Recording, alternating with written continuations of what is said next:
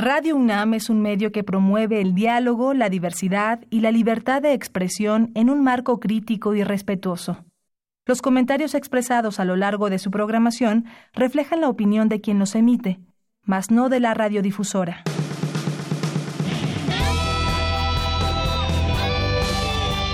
Prisma RU. Relatamos al mundo.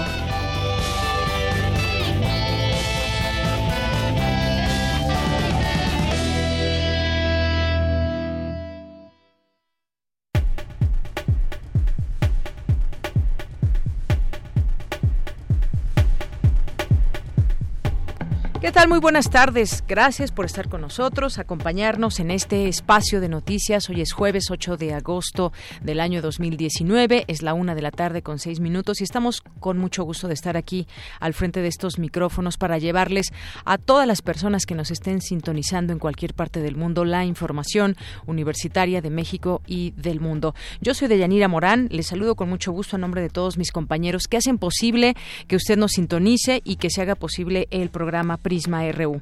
Vamos a tener el día de hoy, vamos a platicar, consideramos muy importante hablar de este tema, lo que avaló la Suprema Corte de Justicia de la Nación, que todas las mujeres puedan tener derecho a abortar en el caso de haber sido eh, violadas. Es un tema del cual se ha hablado mucho y que ha, habido una, hubo una lucha intensa a lo largo de muchos años y que finalmente esto ya es una realidad. Vamos a platicar con Marta Lamas, que es antropóloga y catedrática de ciencia política, es investigadora del Centro de Investigaciones y Estudios de Género. Y nos acompañará también en la primera hora el eh, actor y director de teatro eh, Eduardo Ruiz Aviñón nos va a platicar sobre Estabay, esta obra que se está presentando en la sala Julián Carrillo todos los fines de semana, sábado y domingo, los fines de semana de agosto, y habrá que verla para disfrutarla, pero él por lo pronto nos va a invitar y nos va a hablar de esta obra, no se lo pierdan. Vamos a tener también aquí en Cultura una entrevista con el escritor Genei Beltrán, autor del libro Adiós Tomás, aquí estará como todos los días Tamara Quirós, y también en nuestra segunda hora Vamos a tener la diversa versión de Ruth Salazar, vamos a tener información internacional y nos acompañará aquí en el estudio Diego Salazar, que es periodista y escritor peruano. Eh, su libro que tengo en mis manos, que se llama No hemos entendido nada, ¿qué ocurre cuando dejamos el futuro de la prensa a merced de un algoritmo? Es muy interesante este libro, nos habla del periodismo en esta era digital, las fake news, la posverdad, eh, cómo es que muchos medios de comunicación quedan por hecho, quedan eh, por noticia, qué nos queda a los periodistas. Estará muy interesante todo lo que nos platique, que ya ha escrito a través de este libro tantos mensajes. Por ejemplo, en el caso de las imágenes, ¿qué, es, qué imágenes se deben publicar, cuáles no? Eh, ¿A ustedes qué les parece? Muchas veces nos hemos enterado de la gravedad de los asuntos al ver una fotografía que muchas veces dice más más que las palabras. Hemos visto, por ejemplo, a aquel niño sirio que, yacía en, en una playa y que, bueno, pues su conjunto con su familia viajaba y pues resultó ahogado en una playa y esto revela, por ejemplo, el gran problema de la migración, eh, de la guerra en algunos países. Eh, por ejemplo, el caso de publicar eh, fotografías de gente que ha sido víctima en atentados, por ejemplo, ¿se deben o no se deben publicar estas fotografías. Hay toda una discusión al respecto y bueno, sobre todo, eh, sobre todo, qué tomamos o no por noticia. Vamos a platicar con él en nuestra segunda hora. Diego Salazar estar aquí con nosotros. Tenemos hoy, hoy es día de Gaceta UNAM con Hugo Huitrón. Les platicaremos lo que trae la Gaceta entre sus páginas, si es que no la han checado, pero lo pueden hacer también vía digital. Vamos a tener también aquí cine en Cinemaedro con el maestro Carlos Narro. Así que no se pierdan el programa el día de hoy jueves y no se olviden tampoco en en nuestras redes sociales arroba PrismaRU en Twitter y PrismaRU en Facebook, además de nuestro número en cabina eh, que es el 5536-4339. Y un saludo a todas las personas que nos escuchan a través de internet en www radio.unam.mx A todos, a todos los que nos estén escuchando en cualquier parte del mundo. Reciban un abrazo desde, desde la Ciudad de México, desde aquí de la Colonia del Valle, en Adolfo Prieto 133, desde donde estamos transmitiendo en vivo para todos ustedes. Bien, pues desde aquí, desde aquí, relatamos al mundo. Relatamos al mundo. Relatamos al mundo.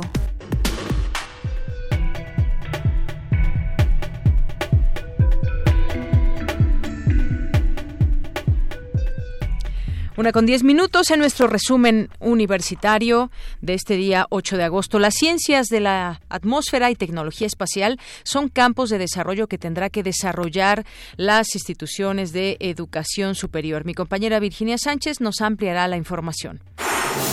La gran crisis económica de 2008 está reflejando en la actualidad un cambio estructural fuerte en nuestro país, pese a la leve recuperación, señala experta de la UNAM. Dulce García nos tendrá aquí los detalles. Analizan en la UNAM el tema de la autonomía en las mujeres. Cindy Pérez Ramírez nos tendrá aquí los detalles. En los temas nacionales, el presidente Andrés Manuel López Obrador pedirá al secretario de Hacienda Arturo Herrera hablar con consejeros del INE y dirigentes de partidos políticos a fin de lograr un acuerdo para que los institutos políticos devuelvan recursos que recibirán en 2020. El secretario de Relaciones Exteriores, Marcelo Ebrard, informó que suman 107 mexicanos detenidos tras las redadas realizadas por el gobierno de Estados Unidos ayer en Mississippi. Rosario Robles acudió esta mañana al reclusorio sur para comparecer en una audiencia donde será imputada por el delito de ejercicio indebido del servicio público por el caso de la estafa maestra. El fiscal de Michoacán, Adrián López Solís, confirmó un saldo de 19 muertos en Uruapan, resultado de una pugna entre dos bandas del crimen organizado por la extorsión y el cobro de piso en la región. En los temas internacionales, hoy destacamos los cónsules de México en Estados Unidos temen que sus instalaciones puedan ser blanco de un ataque debido a la falta de, seguridad en las representaciones diplomáticas. Los niños que fueron apoyados por el cineasta Guillermo del Toro para competir en la Olimpiada Internacional de Matemáticas arribaron a la Ciudad de México con medallas en manos, eh, algunas de estas de oro. Hoy en la UNAM, ¿qué hacer y a dónde ir? El Instituto de Investigaciones Económicas de la UNAM te invita al cine debate de La Boca del Lobo, producción peruana de 1988, dirigida por Francisco Lombardi, basada en la masacre de Socos ocurrida en los años 80, donde soldados reprimen y asesinan a integrantes del grupo Sendero Luminoso. La función será hoy a las 16 horas en la sala de videoconferencias del Instituto de Investigaciones Económicas de la UNAM. La entrada es libre y el cupo limitado. Recuerda que la barra de ciencia y tecnología de TV UNAM está de estreno con el documental La vida secreta del caos, serie de televisión que revela cómo la humanidad descubrió las leyes que guían nuestro universo y que controlan los dos conceptos más importantes de la era moderna. Disfruta hoy del segundo capítulo, Todo y Nada, Todo, por TV UNAM, canal 20.1 de televisión abierta en punto de las 19.30 horas. La Casa del Lago Juan José Arreola te invita a la conferencia pública Pigmentocracia y Performatividad, intersecciones entre la criminalidad y la cultura visual, con la participación del artista visual Susana Vargas Cervantes, quien ha basado sus estudios en las tonalidades en el arte contemporáneo. Asiste hoy a las 17 horas a la Sala Rosario Castellanos de la Casa del Lago Juan José Arreola, ubicada en la primera sección del Bosque de Chapultepec. La entrada es libre.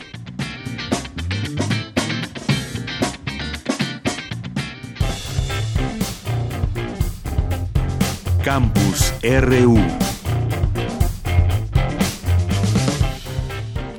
Hoy en nuestro campus universitario, cuando es la una de la tarde con 14 minutos, México tiene que apostar por el desarrollo del conocimiento y la tecnología espacial, dice el rector Enrique Graue. Mi compañera Virginia Sánchez nos tiene esta información. ¿Qué tal, Vicky? Muy buenas tardes. Hola, ¿qué tal, de Yanira Auditorio de Prisma RU? Muy buenas tardes. Pues el rector de la UNAM, de la UNAM Enrique Graue, y el director general de la Agencia Espacial Mexicana, Francisco Javier Mendieta Jiménez, entregaron los premios del Concurso Nacional de Satélites Enlatados CANSAT 2018-2019, con los que se promueve entre los estudiantes la generación de capacidades y habilidades para desarrollar conocimiento y tecnología espacial.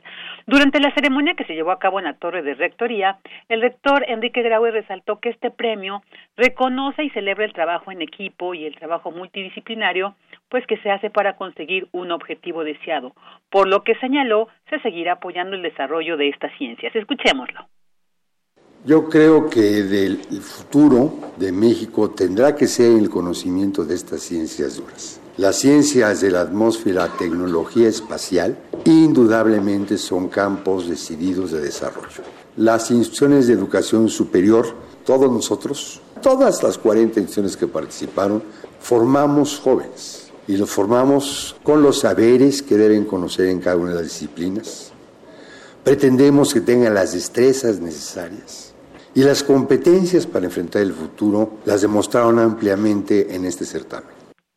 Por su parte, Mendieta Jiménez destacó la importancia que la UNAM ha tenido para la Agencia Espacial Mexicana y lo determinante que es el espacio en la vida moderna, como en el caso de las comunicaciones, el Internet, los servicios de salud, educación o como la utilidad que tienen las imágenes satelitales para la prevención de desastres naturales, la seguridad nacional o para atender fenómenos literales como el sargazo, entre otros. Escuchémoslo. La Agencia Espacial Mexicana se ha nutrido del talento de los profesionales, de los investigadores, porque el, tema satelital no implica nada más la ingeniería, implica la ciencia, la astrodinámica, la propulsión y las tecnologías de la información que ahora tienen esta nueva capa de cobertura de inteligencia artificial para proveer las comunicaciones que los satélites juegan un rol muy importante, sobre todo en países como México con población con una brecha digital enorme que solo a través del satélite se puede llegar al 100% de población. Asimismo, señaló que el sector aeronáutico ofrece 60.000 empleos directos en 340 empresas y crece dos dígitos por año. Y bueno, pues cabe destacar que entre los equipos ganadores de la UNAM se encuentran extremófilos de estudiantes de la Facultad de Ciencias, Nova Team, conformado por alumnos de las facultades de Ingeniería, Arquitectura y de la de Estudios Superiores Cuautitlán, e Ingenio Mecánico, donde participan estudiantes de la UNAM y de la Universidad Michoacana de San Nicolás de Hidalgo. Este es mi reporte de Yanira. Muchas gracias, Vicky. Buenas tardes. Buenas tardes. Bien, y ahora vamos con mi compañera Dulce García. La gran crisis económica de 2008 está reflejando en la actualidad un cambio estructural muy fuerte en nuestro país, pese a la leve recuperación, señala experta de la UNAM. Dulce, adelante. Deyanira, muy buenas tardes a ti el auditorio de Prisma RU. Al brindar un análisis de cuánto le cuesta al bolsillo del mexicano la guerra de divisas, la doctora Alicia Girón, académica del Instituto de Investigaciones Económicas de la UNAM, señaló que desde la campaña del presidente estadounidense Donald Trump hubo una gran pérdida de las empresas norteamericanas a nivel mundial, así como una pérdida de la hegemonía de Estados Unidos frente a China. Y efectivamente, Trump una de las primeras eh, tomas de decisión es salirse del TPP y además poner en cuestionamiento el Tratado de Libre Comercio y además estar eh, constantemente a través de tweets eh, enfrentándose con la economía mexicana, pero eso no queda allí. ¿Y por qué me voy a lo global? Justo porque es la disputa con China, pero también la disputa en el Medio Oriente.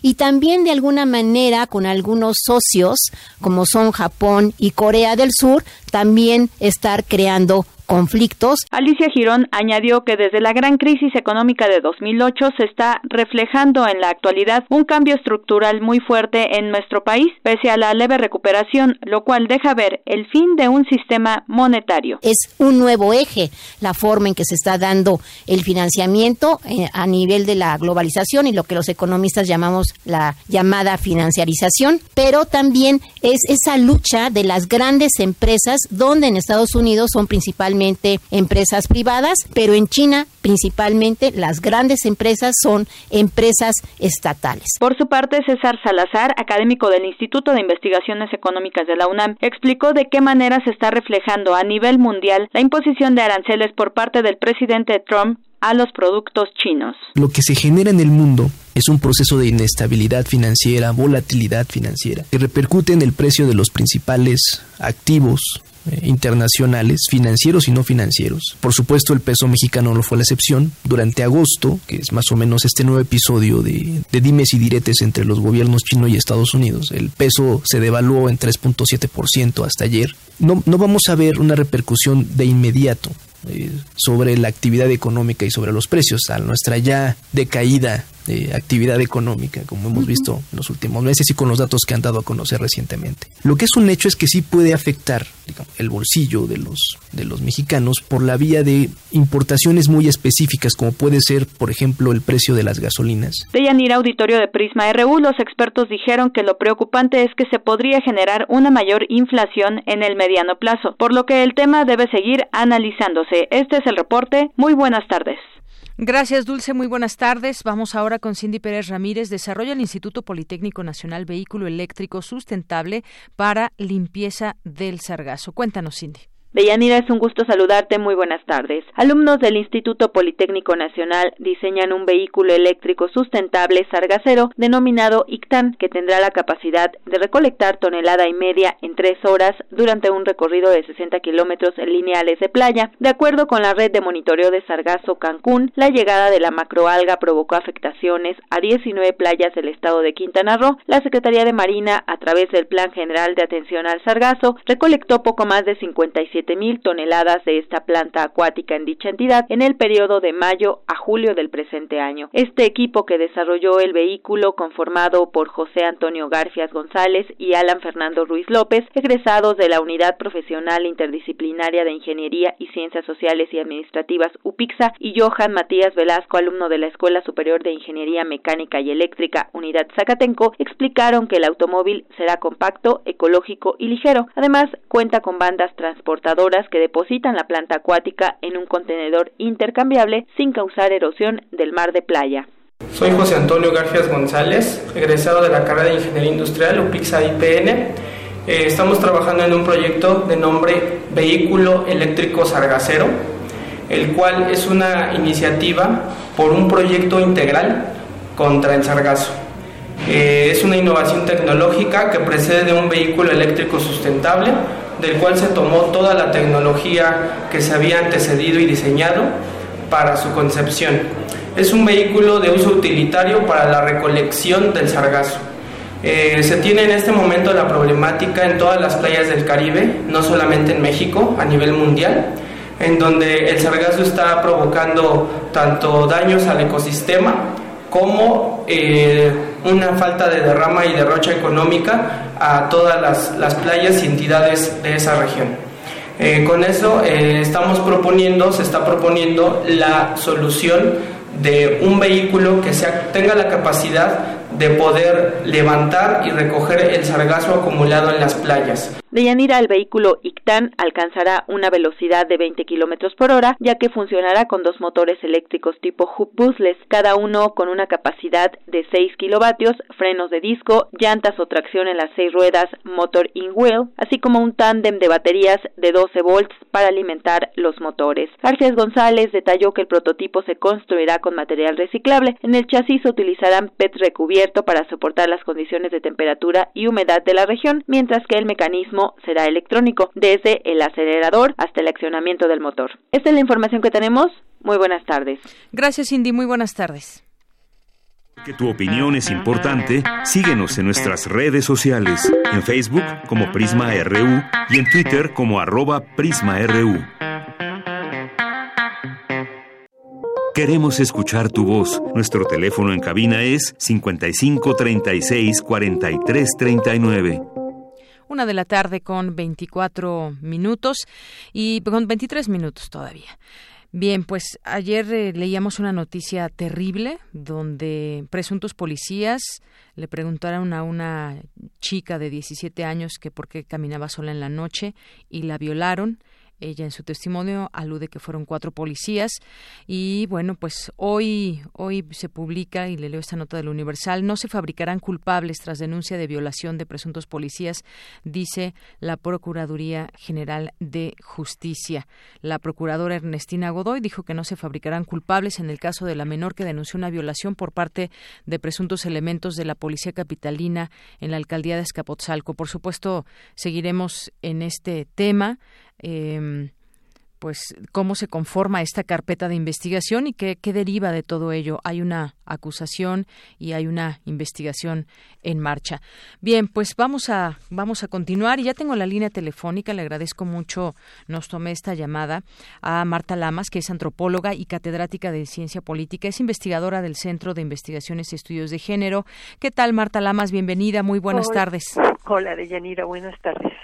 Pues eh, platicar contigo sobre esto que avaló la Suprema Corte de Justicia de la Nación ya en todo el país, de que las mujeres pueden decidir en torno a abortar o no en caso de violación. Pues, ¿qué te parece esto? Esto ha sido una lucha intensa que se había iniciado desde hace mucho tiempo, quizás un poco tardía, pero ¿qué podemos decir de todo esto, Marta? Mira, son dos cosas que están en juego y hay como que distinguirlas. O sea, el aborto es legal en todo el país cuando el embarazo es producto de una violación. Eso es así desde 1931, no ha cambiado, todas las entidades federativas tienen despenalizado el aborto.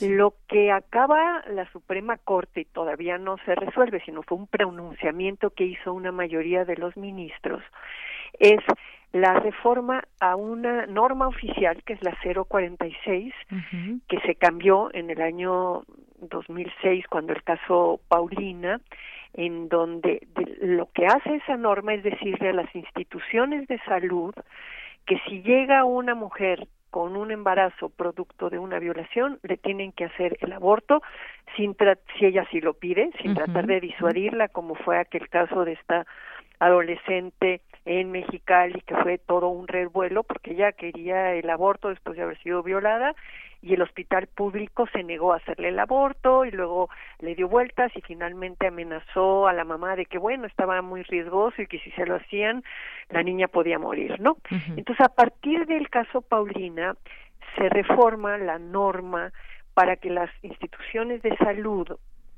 tengan que hacer el aborto sin discusión, pero en esa primera reforma de la norma 046 sí se decía, bueno, que tenía que haber alguien que lo autorizara, digamos, un juez, un ministerio público, una cosa así, diciendo, bueno, pues sí, un aborto. Entonces, después de eso, se hace una segunda propuesta de la norma 046, en donde se plantea, y eso es lo más importante, que las instituciones de salud públicas, con que la mujer declare que eh, ella fue violada, le tienen que hacer el aborto, ya sin que medie la autorización de un juez ni nada. Cuando se hace esta reforma a esta ley, hay dos instancias que meten a la Suprema Corte un recurso, una es de Baja California y otra es de Aguascalientes, diciendo que este nuevo proyecto este está mal porque no se llevó a cabo completamente el proceso para reformar una NUM. Es un tema muy burocrático que yo, que soy este, sospechosa o paranoica y creo en el sospechosismo, creo que es una técnica, digamos, dilatoria para que no se aceptara el que bastara la, la, la, palabra de una mujer para hacerle la interrupción legal del embarazo. Entonces, estas dos instancias, Baja California y Aguascalientes, lo que hacen es meten un recurso a la Suprema Corte, le toca al ministro Pardo este, hacer un proyecto en donde el proyecto iba, el nuevo proyecto en el sentido de decir estuvo mal ese proceso con el que se hizo la, la, nueva norma y por lo tanto como el procedimiento está mal, pues hay que volverlo a hacer. Entonces, lo que hacen los ministros, y esa es la buenísima noticia, como tú lo dijiste al principio, ¿no?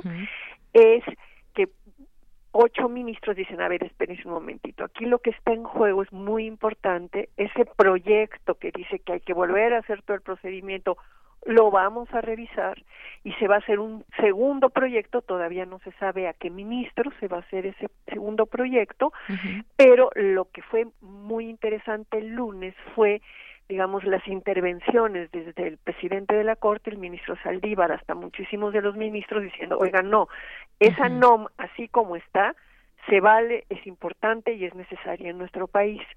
Y bueno, digamos, es ese modelo de creerle a las mujeres cuando dicen que han sido violentadas ya lleva rato funcionando así, por ejemplo, en Brasil y en muchos otros países, ¿no? Sí. Entonces, digamos, estamos muy contentos con la reacción de la mayoría de los ministros. Lo más probable es que este segundo proyecto que entre vaya en el sentido de validar la palabra de la mujer como único requisito para hacerle una ILE y este y bueno pues es, eso es lo que está digamos ahorita. Pero de hecho la, la la causal de que sí se permite un aborto cuando el embarazo es producto de una violación eso sí que es un rollo muy antiguo y lo que pasaba es que había muchos problemas, o sea, entre la mujer que iba y declaraba y que si el Ministerio Público y que si el juez y todo. Entonces, el, el hecho de reformar la NOM lo que tuvo como objetivo fue facilitar que las mujeres que muchas veces después de que son violadas no tienen como muchas ganas de ir a que las vuelvan a revictimizar en un ministerio público o una cuestión similar, que se pudiera brincar este tema de la autorización judicial y se apostara por la mujer dice la verdad. Claro. Bien, como bien dices, desde 1931 se, se permite el aborto por este caso de violación y justamente esta norma que se está modificando, aquí me gustaría también eh, eh, entrar de lleno en todo esto, porque pues muchas veces justamente lo que se pide es incluso esta mm, eh, denuncia que lleven para que realmente puedan, para que se les pueda practicar el aborto. el aborto. Entonces, de ahí, como bien te explicabas ahorita, si una mujer pues decidió eh, no poner una denuncia y no eh, hacer todo este trámite que muchas veces, y bueno, ahorita estamos viendo uno, por ejemplo, que está sucediendo en la Ciudad de México con esta eh, chica, violada, exactamente, que ya no se pidan esos papeles y lo que se está reformado, lo que se ordena a todos los hospitales públicos, interrumpir los embarazos, resultados de violación y que es una decisión inatacable, es decir, que no deben estar haciendo ningún tipo de investigación y estar poniendo el pie o poner eh, ciertos trámites muchas veces burocráticos. Ese es el, el punto, me parece que, que se está avanzando. Además, lo que es muy importante es entender que todos los estados de la República aceptan el aborto por violación, o sea, no se les está imponiendo nada que no vaya de acuerdo a su código penal. Lo que pasa es que sí hay un tema burocrático con la autorización, ¿no? pues que no estuvo el juez, que no sé qué, que regrese, que esto, que el otro. Entonces aquí es como quitar un poquito la burocracia y permitir que sean las propias mujeres que han sido violentadas las que planteen su caso y cómo las instituciones de salud lo que deben es de velar por la salud de los ciudadanos y de las ciudadanas, independientemente, digamos, de los esquemas estos de, de autorizaciones o no autorizaciones.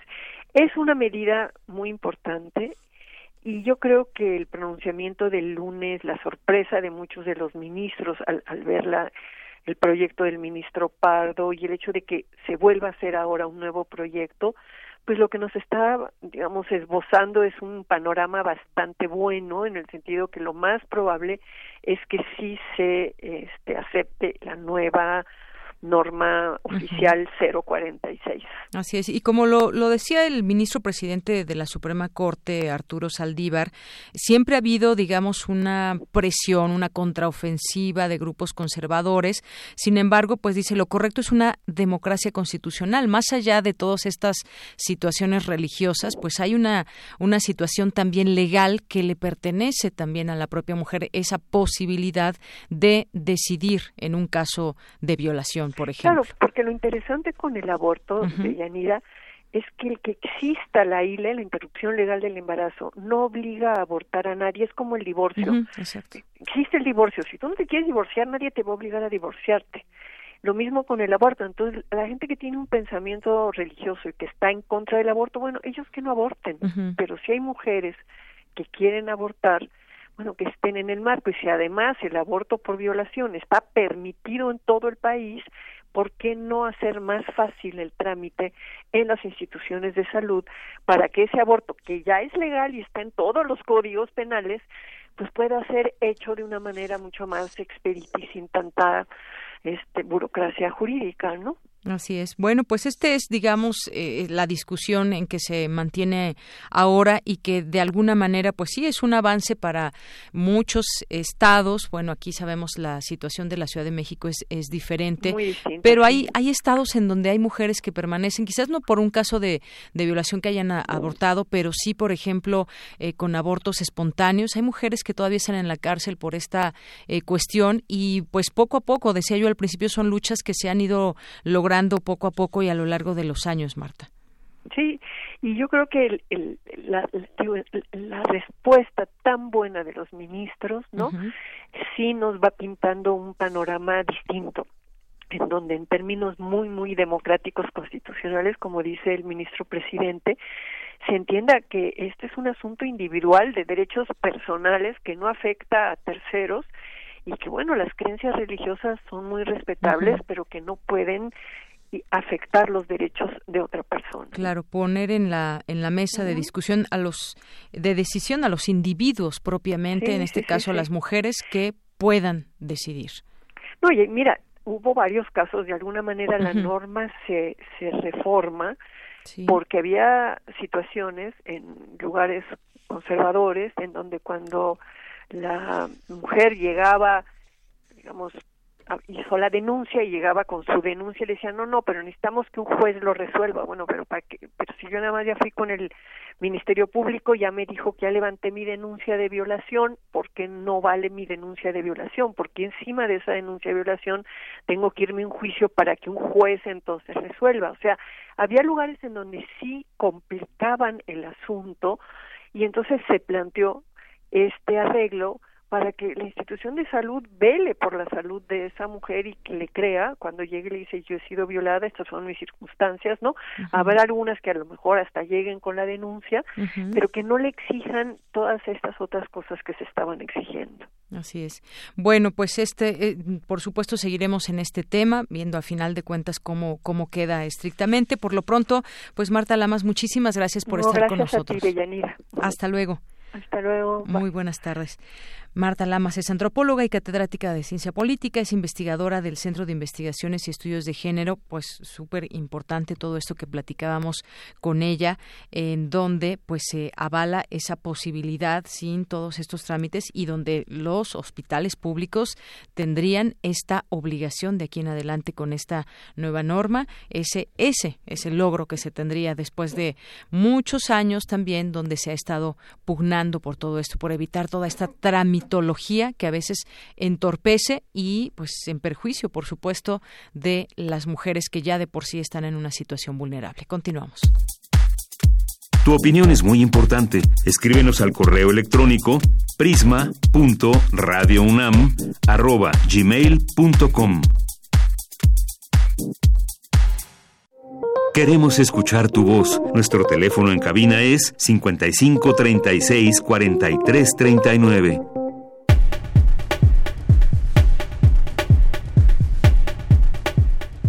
Continuamos una de la tarde con 37 minutos. Tenemos algunos regalos para todos ustedes, las primeras personas que nos llamen, así como conforme, conforme nos vayan llamando, tenemos para este jueves 8 de agosto pases dobles para irse al cine, esto como parte de, eh, de MIC Género, que entrevistábamos hace unos días aquí, de esta muestra internacional de cine de género, y empiezan desde las 3, hay uno, así conforme vayan llamando, les vamos a ir regalando este pase doble, hoy en la Cineteca Nacional a las 3 de la tarde. Todavía da tiempo porque tienen que acercarse ahí justamente. Vamos a pasar nosotros la lista. Tienen que ir directamente. En el caso de la Cineteca tenemos la película de Mater a las 3 de la tarde. A las 5 a Day for Susana. A las 19 horas Graban Brown. El, a las 21 horas Cárcel, Las Mujeres Invisibles, Women of Gulag. También un pase doble. Y conforme nos vayan llamando les vamos a hacer eh, esta invitación y este regalo. Así que llámenos al 5536 40 339 y en cuanto llamen ahí Moisés González ya está muy atento y les dirá para qué película y en qué cine. Tenemos para la Cineteca, para Cinemex Reforma, Insurgentes, Altavista y en el cinematógrafo del Chopo. Todas estas estos regalos son para hoy, estos pases dobles en estas distintas sedes, distintos horarios y distintas películas. Cuando llamen, ahí toda la información con mi compañero Moisés González. Y bueno, pues ya me acompaña aquí en cabina, como les habíamos dicho al inicio de esta emisión, Eduardo Ruiz Aviñón, que pues nos va a hablar de la obra de Shtabay, que como les decía se presenta aquí en la sala Julián Carrillo, pero antes que otra cosa, bienvenido, Eduardo. muchas gracias por invitarme. ¿Cómo estás? Todo bien. Todo muy bien. ¿Cómo fue el primer fin de semana de Shtabay? Eh, estuvo muy bien eh, antes de vacaciones y ahora eh, como que empezamos bajó un poquito de la entrada, pero este, pero vieron gentes muy interesantes y que serían felices. Creo que seguro nos van a traer más gente porque hay que calentar los sábados y domingos en el, Claro que sí. Los sábados están a las 7 y los domingos a las 6. Exactamente. Muy bien. Pues cuéntanos, cuéntanos. Ahora que hablabas de, este, de las mujeres y todo esto, es una obra. Yo trabajo muy a gusto con prefiero las actrices que, los actores toda mi vida y cuando, cuando he sido funcionario también me encantan más las mujeres, como que son más leales y todo. Esta es una obra que empezó con una idea de, eh, basado en un cuento de, de, Edgar Allan Poe que se llama William Wilson. Entonces Luz Angélica este, escribió una cosa para, para, para mujeres y me dijo, oye, ¿por qué no hacemos mejor este con Sergio este, Rued, que, que es el actor del caníbal, que también es de unas horas que han puesto aquí? Y que también eh, estuviste ahí dirigiendo, ¿no? Sí, claro. Muy buena esa obra. y, no, y el, actor padrísimo, es un muchacho que demos clase aquí en radio y es mi mejor alumno y ahorita está como actor. No, genial esa obra, ¿eh? Sí. Entonces dijo, ¿por qué no hacemos con Sergio la de William Wilson? Y me la enseñó, dije, no, mejor sabes que le queda muy bien a Sergio, pero vamos a hacerla con mujeres. sí porque este pues eh, le queda. Entonces eh, William Wilson el, personaje lo, lo, ponen en una escuela militar como un agente tremendo. Hay una película maravillosa de que dirigió este eh, que fue una trilogía de Edgar Allan Poe que, que, dirigía Roger Badam este este Fellini sobre sobre los tres cuentos de Puentos y la octava mal nombrando y Bardot entonces es un cuento muy famoso que también lo hice en descarga cultura y dije no vamos a hacerlo con mujeres ahora y, creo que ha sido de las obras que más me ha costado trabajo porque porque es una obra que en radio lo voy a ensayar un día o dos y, la, y la paso en radio porque es toda narración pero hacerle eh, hacerlo en, teatro. Y yo bueno ya desde hace tengo un estilo definido entre que mis obras son teatrales y muy radiofónicas. Entonces ya a veces cuando hago obras con el autor Con Vicente pues este el mismo texto para teatro lo hacemos en, este en radio entonces así funcionó este hay música en vivo Los Angélica canta toca clavecín y, y Elena de Aro, mi actriz de hace 30 años, este, pues dije, bueno, ¿sabes qué? Este, vamos a hacer una obra que, que sea tu sombra, Elena. Entonces se dividen, el, me costó digo un trabajazo, se dividen los textos las dos y este y está funcionando, es una bloquera, yo creo que este porque sí este digo que me costó mucho trabajo, pero regresé a mis tiempos de niño de de, de, de usar tu play que es jugar para hacer teatro. Y ahí fue funcionando todo, fue saliendo todo como, lo empezaba como un juego y empecé a, armar la, este, pues la idea de la escenografía que es muy sencilla, que últimamente uso escenografías que sirven para todo. Y este, y mucha imaginación. Y también hago la iluminación. Entonces aquí puedo este meter todas mis ganas de hacer teatro en esta obra femenina. Además, eh, además la historia de esta Bay, eh, la, la, la, original viene de, de, de Maya, de una mujer que se le aparece a las gentes, a los hombres, ¿verdad? Entonces, pero también hay muchas historias de la Estabay en, en, diferentes literaturas. Entonces, este, pues la, la, la, la, pusimos en, que pasaba en Mérida y en lugar de ser un, meterte a un colegio de militar, que son tremendos, está en una escuela de monjas. Entonces, vi una crítica a, a, la escuela de monjas y, y, y, y, un poco a este a cómo trataban a las mujeres en, en, en hace dos siglos ya, ¿sí? Entonces, este, y entonces salió una obra que, que eh, sí hay una crítica a la mujer superflua y su sombra es la mujer que la interior que le dice que no se vaya por, por, por ese lado no entonces es una lucha este entre la sombra y la luz. Y claro que es una mujer que este que es eh, violada etcétera. Entonces sí este últimamente ha agarrado temas este en referencia a las mujeres y que que creo que ya es el tiempo que la mujer este gobierne, ya creo que ya nos toca, porque los hombres no lo han hecho.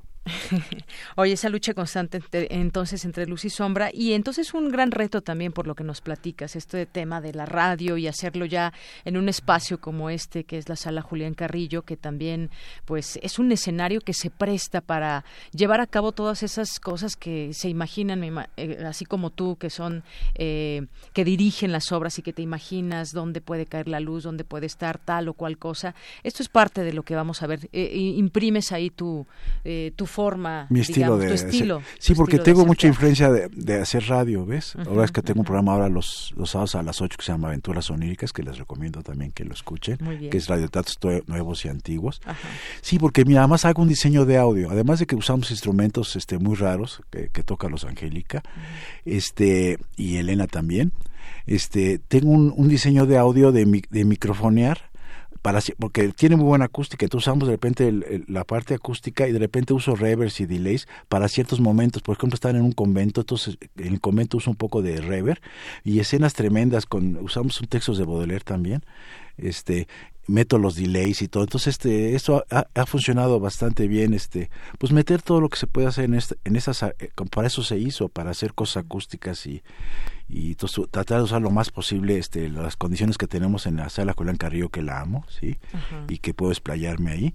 Entonces también el diseño de audio este, está está interesante. Entonces la gente va a pasar un buen momento. Creo que es divertida. No es larga dura una hora. Y este y pues abriendo nuevos caminos para para tener aquí este más más gente en el teatro. Claro que sí, fíjate, yo iba a venir el fin de semana, ya no pude, vendré este este próximo sábado, domingo, cualquiera, cualquiera de los dos días. Tu punto de vista. Para que hubiéramos podido platicar con, con más amplitud de esto ya después de haberla visto, ya lo podremos hacer después también. Pero algo nos contaba eh, Montserrat Muñoz que también eh, estaba promoviendo la obra, el vestuario y la personificación también. ¿No? de los personajes con Tenemos este, características este, ahí particulares. Son, son, es, un vestuario de monjas, ¿sí? Y hablamos un poco de Santa Cecilia y todo esto. Estos tienen sus partes de sentido del humor. Entonces, de repente, ellas hablan como que, que cuando era joven le recibió un, collar de, de, esmeraldas y es un rosario. Jugamos con eso. De repente llega, le llega un vestido precioso, llega una caja de, de las que te mandan por internet entonces, y, una de las monjas usa tenis y todo eso. Entonces, como al principio soy muy rígido cuando voy dirigiendo, como que no, no. Y luego ya me empiezo a dar cuenta que siempre es bueno en una obra tener ciertos puntos de vista de humor negro. Y entonces el vestuario, pues, este, pues, mira, eh, tienen un ojo igual las dos, porque un tiempo pensé usar máscaras porque fueran igualitas, ¿sabes? Porque es ella misma, pero su sombra. Pero dije, no, pues es una convención, entonces sí le ponemos un, un lente a cada una ¿Verdad? Sí. Entonces, este, eso los une. Entonces, como ya la gente se va eh, viendo que, que, es ella misma, aunque sean diferentes tamaños, además se chotean ellas mismas de que no se parecen y no se parecen. Entonces, usamos el vestuario para muchas cosas, para ciertas escenas, se lo van poniendo y quitando. Usamos carona de espinas, este, usamos silicios y todo esto de, de toda la gente que a veces lamentablemente se, se tenía que torturar para para ver al, al Señor y con el espíritu también de Santa Teresa de Ávila y todo esto. Entonces eh, jugamos con todo esto, con textos clásicos, hay poesía de Edgar Allan Poe, de Torres Bodet, también hay una parte que no sé por qué se le metimos una parte de Torres Bodet, pero que le queda mucho al tema. Entonces te juro que sí me costó mucho trabajo cuando decía cómo le voy a hacer para dirigir esta, pero son retos y, estoy contento con, con, el resultado. Y, que poco a poco fuiste, me imagino, ahí sacando... Jugando. Eh, jugando y tenemos ahora como resultado esta obra. Pues bueno, no nos resta más que invitar a nuestro auditorio, a nuestra audiencia que nos está escuchando, a que vengan el próximo, bueno, son todos los fines de semana de, agosto, sí. Sábado a las 7 y domingo a las 6. En esta sala maravillosa, los que la conocen, pues vengan a, que vean cómo se usa y, las gentes de aquí, de la del Valle y la Nápoles y todo esto, pues vengan acá, tienen una sala donde hay teatro, eh, hay teatro, música, danza y todo. Claro, Estamos invitando. Los sábados, sí, sábados a las a las 7 y domingo a las 6 este, lo estamos dispuestos a recibirlos con mucho gusto. Muy bien, pues de donde quiera que nos estén escuchando, aquí este espacio está abierto para todos ustedes. Claro que pues nuestros vecinos de, de aquí, de la misma colonia del Valle, nuestros vecinos de Narvarte, de la Nápoles, de otros lugares. Hay que hacer un teatro de barrio, le digo sí, a Benito, hacer un teatro de barrio y una y, la idea es eh, en un futuro eh, hacer una compañía de, de radioteatro aquí de, las gentes que tenemos ya, como los señores como Juan está aquí, Margarita, todos estos, y luego hacer como un curso, queremos hacer un curso de chavos de la facultad y del CUT para poder tener una compañía de radioteatro universitaria. Pues esa es una muy buena idea y si quieres otro día platicamos de ello, ya cuando esté más hecho el proyecto. Si, estamos haciendo ahorita una cosa de Jack London, ya este el mexicano y vamos a hacer este año Bartleby el escribiente de Melvick por los 200 años, ya los anunciaremos y ya te invitaremos para que los ese sí es radioteatro que va a transmitir. Claro que sí. Pues muchísimas gracias Eduardo Ruiz Aviñón, un gusto estar aquí. Gracias por estar aquí contigo y bueno, cuando quieras aquí este espacio está abierto. Muchas gracias por todo. Y los invitamos a Estabay, no se la pierdan. Continuamos. Porque tu opinión es importante, síguenos en nuestras redes sociales, en Facebook como Prisma RU y en Twitter como arroba PrismaRU. Queremos escuchar tu voz. Nuestro teléfono en cabina es 55 36 43 39. Cultura RU.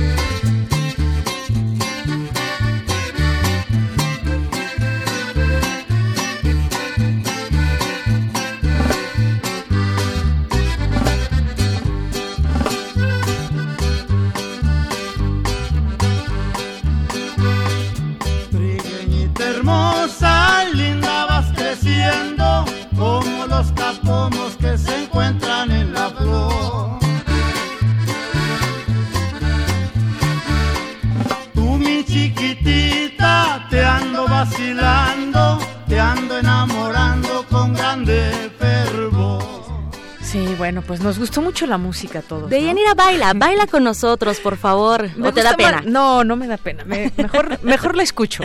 Estamos escuchando Flor de Capomo en voz de Carlos y José. Amigos, amigos que nos acompañan esta tarde a través de Radio UNAM en este su programa Prisma RU, pues hoy vamos a trasladar, nos vamos a trasladar a la sierra, al norte del país. Y el responsable de tripular este viaje sonoro es el escritor Genei Beltrán, quien nos acompaña en cabina. Genei maestro, bienvenido a este espacio, ¿cómo estás? Muchísimas gracias por la invitación, un gran gusto estar con ustedes. entramos bailando, eh, moviendo la cadera de un lado a otro, muy cadenciosos. Genei, tengo en mis manos eh, el último trabajo literario que estás presentando, Adiós Tomasa. Y sí, Realmente lo que, lo que realizamos es un viaje a través de las páginas de este libro, pero primero me gustaría que nos platicaras quién, quién fue Tomasa, quién es Tomasa.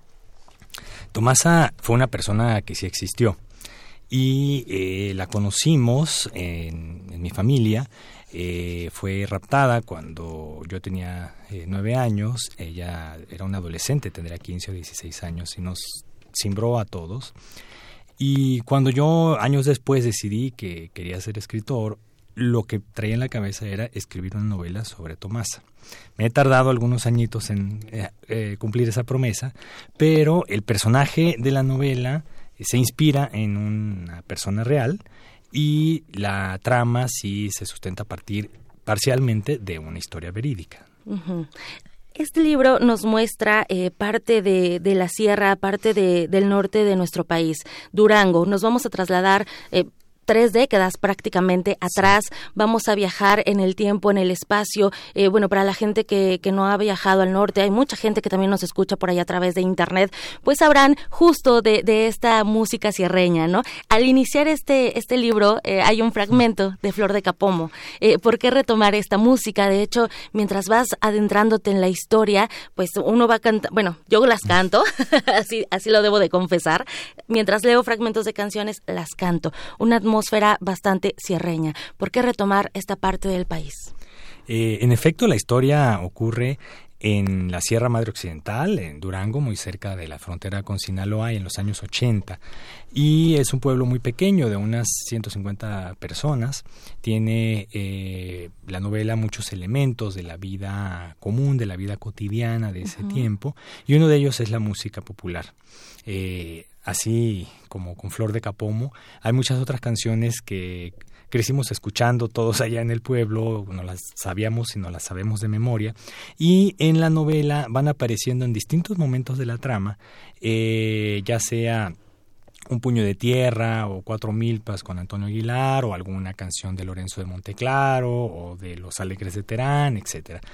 Y de hecho yo hice un pequeño ejercicio en mi cuenta de Twitter, eh, enlacé todas las canciones que van apareciendo en Adiós Tomasa para que quien lea el libro puede ir sin necesidad de batallar mucho escuchando cada una de, esa, eh, de esas canciones, es una suerte de soundtrack.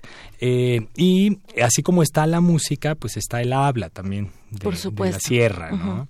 Ese es un elemento muy... Anteponer el, el, la, así, el Genei, por ejemplo. Yo, soy el Genei, tú serías la, Tamara. y eh, yo busqué ser muy fiel a ese espíritu de la lengua, pero llevándolo a la literatura y que no resulte un obstáculo para eh, un lector de otras geografías. Eh, la lección que nos han dado grandes escritores como Juan Rulfo, como García Márquez, como Julio Cortázar, que pueden utilizar el habla popular, pero lo vuelven universal. Por supuesto. Y eso me importaba mucho para que el lector sintiera ese viaje a otra época, a otra geografía y a un mundo rural que eh, se ha cambiado, evidentemente, pero que sigue teniendo pautas muy tradicionales, también es cierto. Por supuesto. Genei, al iniciar este libro, bueno, el, el inicio es perturbador, ¿no? Eh, no les vamos a contar el inicio, pero es perturbador. Pero después, a través de las páginas, conforme vas avanzando, bueno, vamos a conocer em, eh, el personaje principal, Flavio, nos va contando. Flavio tiene nueve años. ¿En qué momento decidiste que Flavio nos fuera contando parte de lo que sucede en el contexto del norte del país, situándonos en que hace 20 años eh, comúnmente el norte era como más violento. Actualmente ya no estamos eh, pues ya todo el país, ¿no? Exacto. Ya ya estamos pues con mucha violencia. Entonces, ¿en qué momento decides poner una mirada infantil para que la gente pues no deje de ver al otro como desconocido, ¿no? Sí.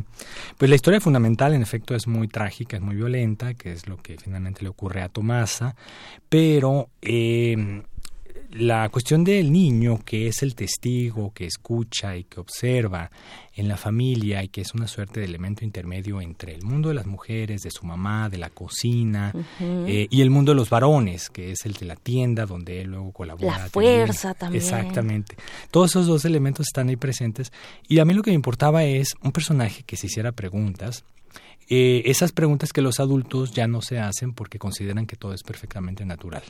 Entonces, por ejemplo, a Flavio le inquieta luego el hecho de que muchos de sus compañeros de mesabanco en la escuela, al ser de familias mucho más pobres que la de él, que él no está conociendo la pobreza, tengan como único futuro o meterse al narcotráfico o irse a Estados Unidos de mojados. ¿no? Y nadie en el pueblo se hace esa pregunta, sino que lo asuman como natural. ¿no?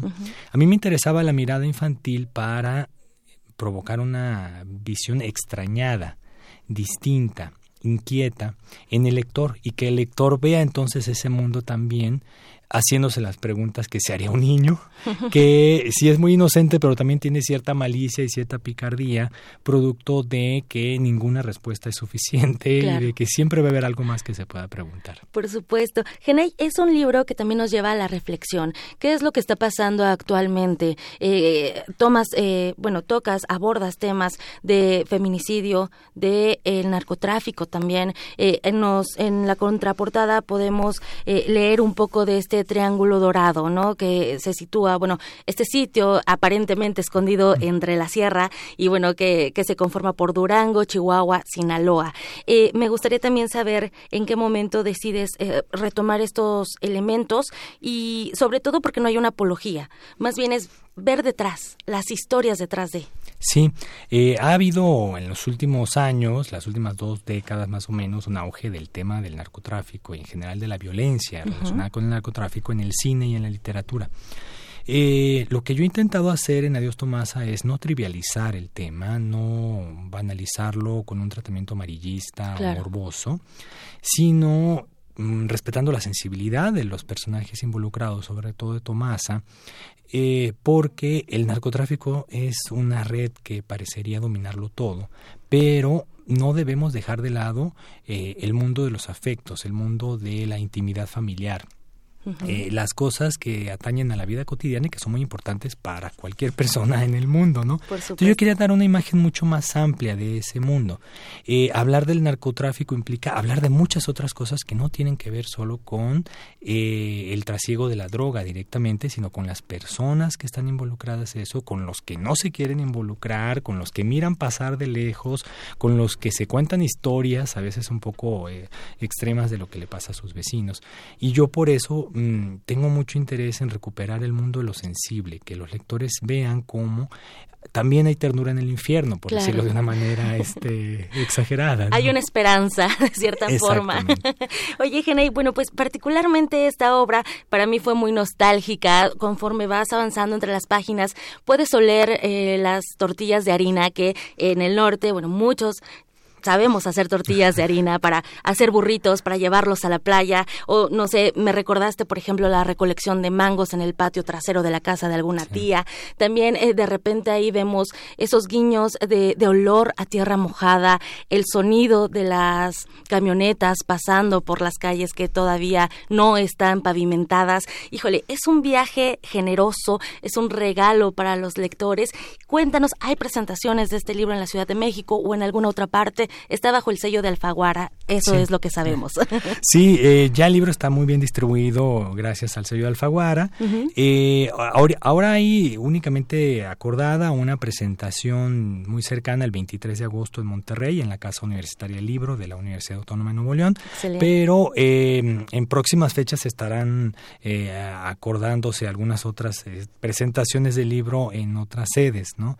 y sí, cuando uno publica un libro, pues en efecto busca crear ese efecto ese efecto que has mencionado, eh, porque es lo que a nosotros, cuando hemos leído los libros que nos han entusiasmado, nos ha provocado. Por supuesto. Eh, esa capacidad de vivir en otro mundo, de moverse a otra época, de recordar eh, esos olores, esos sabores, fue mi ambición para que el lector haga ese viaje a la Sierra Madre Occidental en los años 80 nos apropiamos de esta historia. Yo sé que sí, lo haces de manera magistral. Genei Beltrán, muchísimas gracias por acompañarnos, por platicarnos un poco de cómo surge este trabajo literario que se tardó ahí un rato en salir, pero que ya está disponible. Adiós, Tomasa. Y bueno, mientras tanto, también invitamos a la gente que nos escucha a seguir tu trabajo. En Twitter estás como arroba Genei Beltrán. Tal cual, exactamente. Ajá. Y también podemos escucharte en Descarga Cultura. Exactamente. Sí, ¿verdad? Ahí hay un cuento mío. Excelente, muy bien, pues vamos a escuchar también eh, un poco de, de descarga cultura, cuando podamos, podemos encontrar de ese mundo de extraños. Ese relato forma parte de Habla de lo que sabes. Exactamente. Excelente. Pues muchísimas gracias a ti, Tamara. Ha sido un gusto conversar Al contrario, Gena y Beltrán, muchísimas gracias por acompañarnos. De Yanira, ahí les dejamos esta propuesta literaria para que se adentren a esta lectura bastante interesante. Y bueno, les deseo que tengan una excelente tarde. Claro que sí, al leer este libro. Adiós, Tomasa de Genei Beltrán. Gracias, Tamara. Gracias, Genei. Vamos a hacer un corte y regresamos a la segunda hora de Prisma RU. Prisma RU. Relatamos al mundo.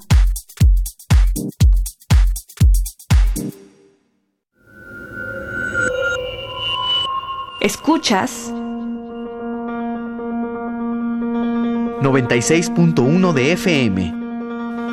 XEUN. Radio UNAM. Transmitiendo desde Adolfo Prieto 133, Colonia del Valle, en la Ciudad de México. Radio UNAM, Experiencia Sonora. Primer movimiento festeja cinco años al aire. Gracias por hacer comunidad y ser parte de los más de mil programas en vivo. Por ello queremos celebrar contigo e invitarte a ti a participar en esta fiesta radial el viernes 9 de agosto en la sala Julián Carrillo de Radio UNAM. Ven y sé parte de nuestro radioteatro. Habrá sorpresas, caja mágica, poesía y en la música.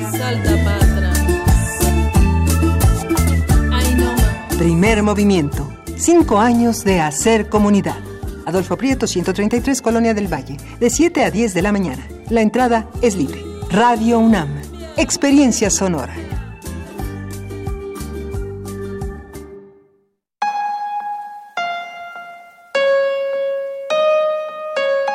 Un hermoso sonido puede venir de un solo instrumento, pero solo se convertirá en canción con la participación de todas y todos. Sigamos siendo autores de esta gran pieza musical llamada Ciudad de México, porque con participación hacemos que las cosas pasen. Instituto Electoral Ciudad de México, 20 años construyendo democracia. La lucha por la equidad de género se consigue por varios frentes, desde las ideas y denuncias del feminismo hasta la deconstrucción de la masculinidad. Entre hombres, México un espacio radiofónico para cuestionar la imagen que tenemos acerca de lo que consideramos masculino. De lunes a viernes a las 6.50 horas, retransmisión a las 15 horas por el 860 de AM y a las 6.30 horas con retransmisión a las 17 horas por el 96.1 de FM. Para poder corregir, primero hay que reconocer. Radio UNAM Experiencia sonora.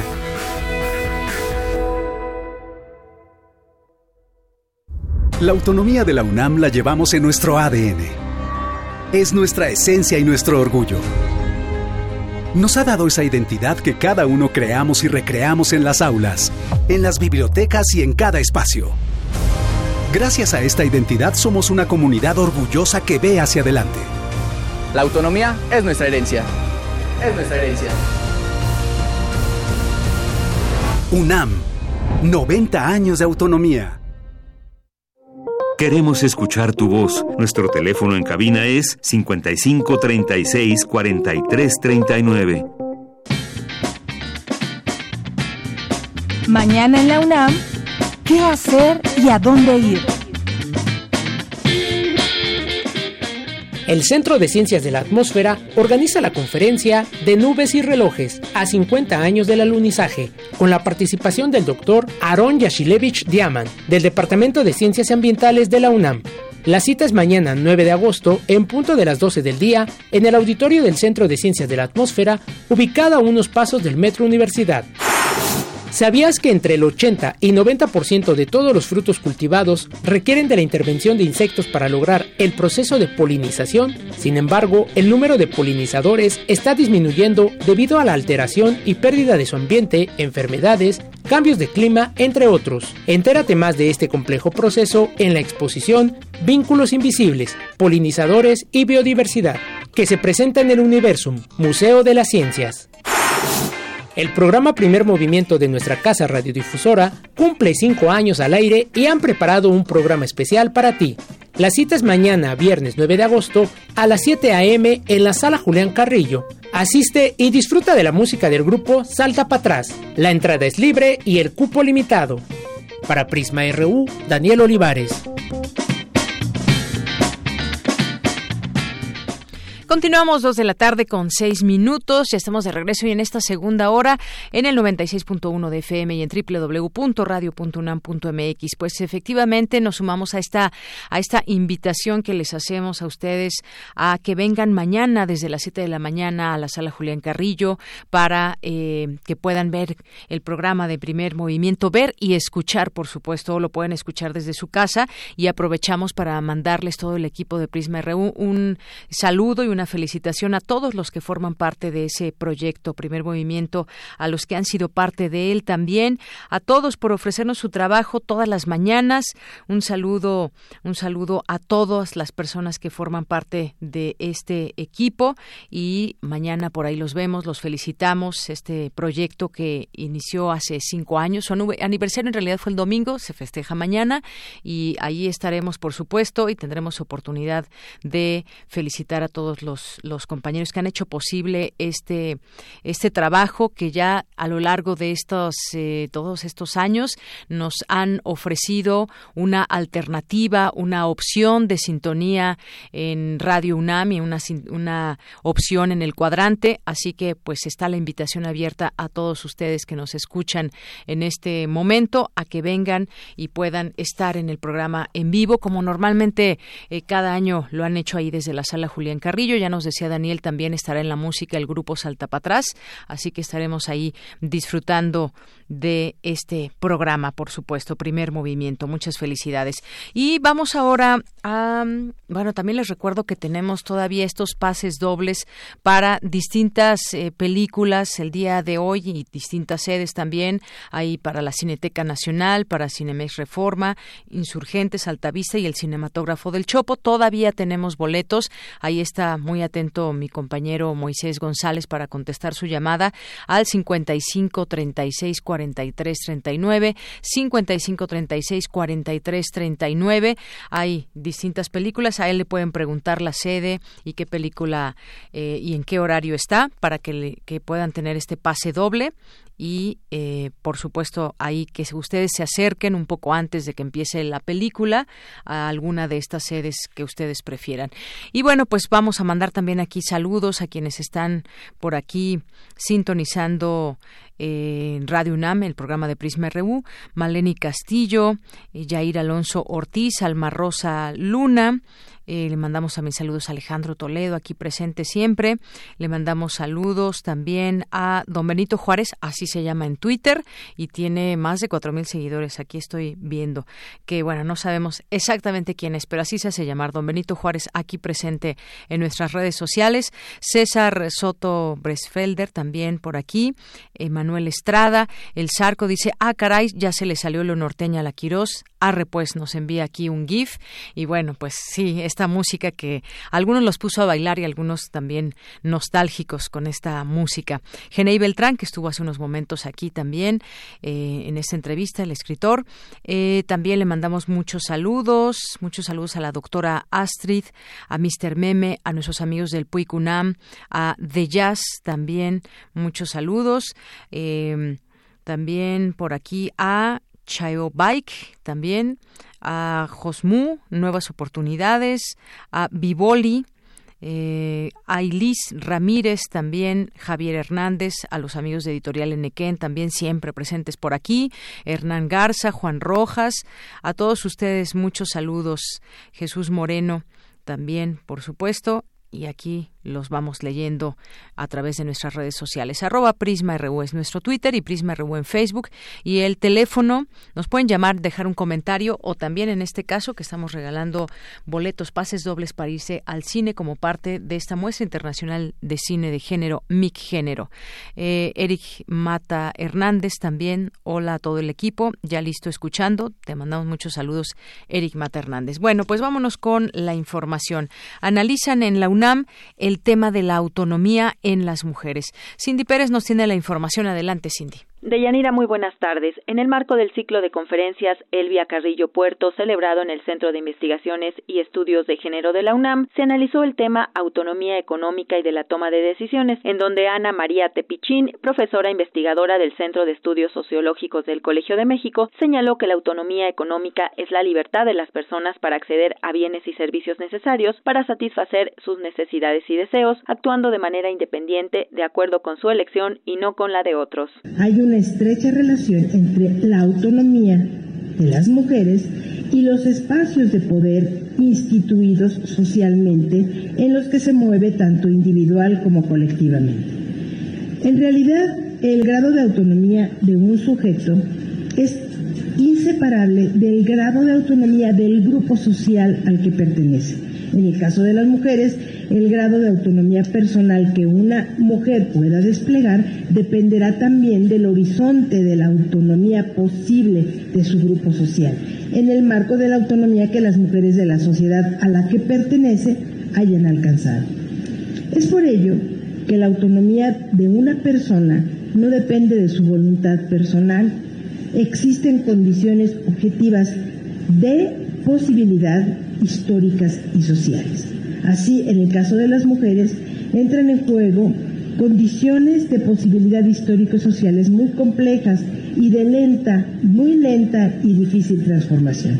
La también directora de la revista interdisciplinaria de estudios de género del Colmex dijo que existe un componente individual de subjetividad en el que las mujeres se consideren a sí mismas con la autoridad y derecho de incidir su realidad. Así para las mujeres entonces la autonomía significa por un lado, decíamos, contar con las condiciones materiales concretas para tener una posición como participantes plenas en la sociedad y por otro lado poder tomar libremente las decisiones que afectan sus vidas. Es decir, contar con las condiciones y también con el reconocimiento social que le permita implementar esas decisiones en beneficio de sus condiciones de vida. ¿A qué nos referimos cuando decimos condiciones materiales concretas y a qué nos referimos con condiciones de reconocimiento social? Y para ello a mí me ha sido muy útil la distinción que hace Nancy Fraser respecto al género teniendo tres dimensiones para abordar el conocimiento de la forma en que las desigualdades en género se encarnan en prácticas y en creencias. Deyanira, este es el reporte que tenemos de este tema, autonomía económica y toma de decisiones. Muy buenas tardes. Muchas gracias, Cindy. Muy buenas tardes. Y continuamos ahora con la diversa versión, esta sección de mi compañera Ruth Salazar, que se transmite los días jueves y nos va a hablar el día de hoy de el pañolazo. Diversa versión, transitando al horizonte de la igualdad.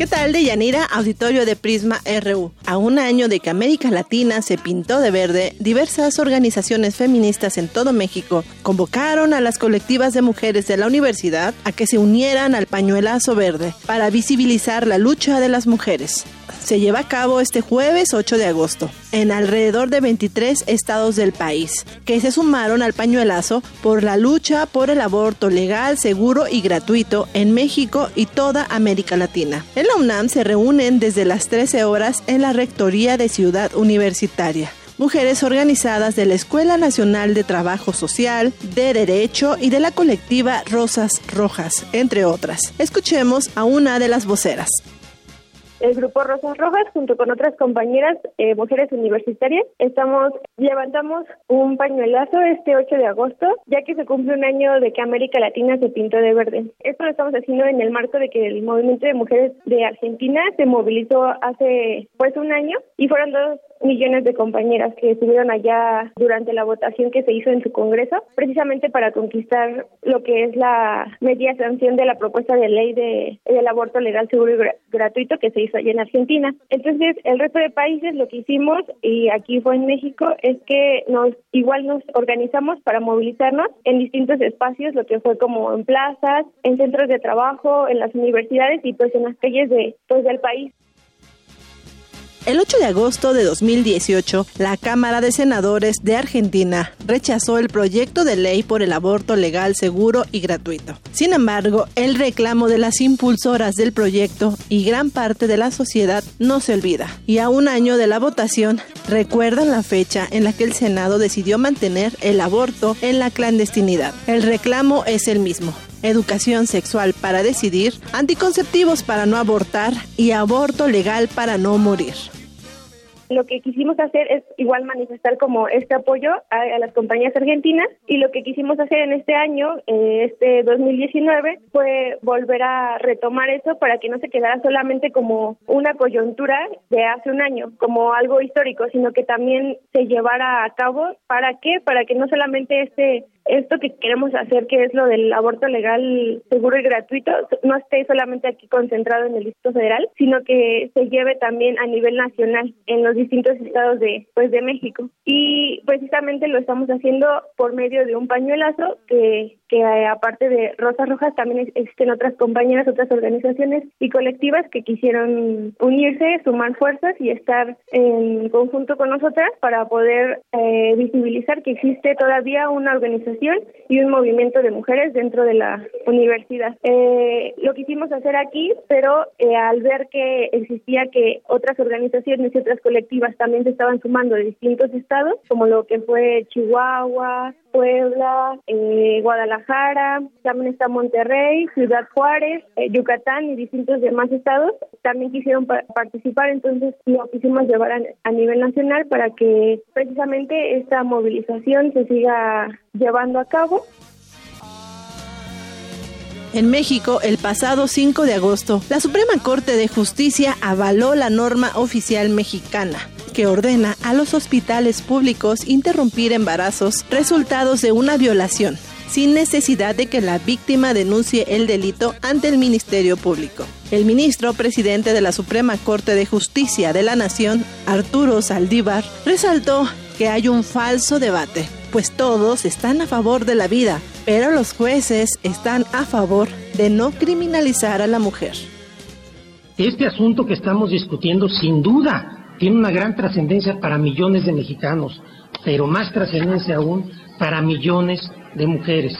Sobre todo porque siempre son las que al final pierden en estos casos, las más pobres, las más humildes, las que no tienen recursos, las que no tienen cultura. Lo que es no solamente profundamente injusto, sino abiertamente discriminatorio y por tanto inconstitucional. Yo sí creo que hay un derecho fundamental a la interrupción del embarazo.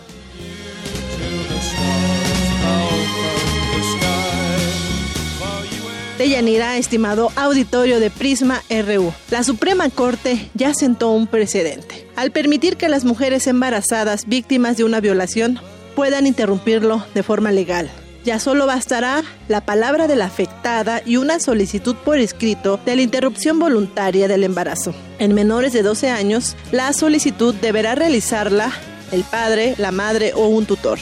Me despido por hoy, nos escuchamos la próxima semana. Buenas tardes.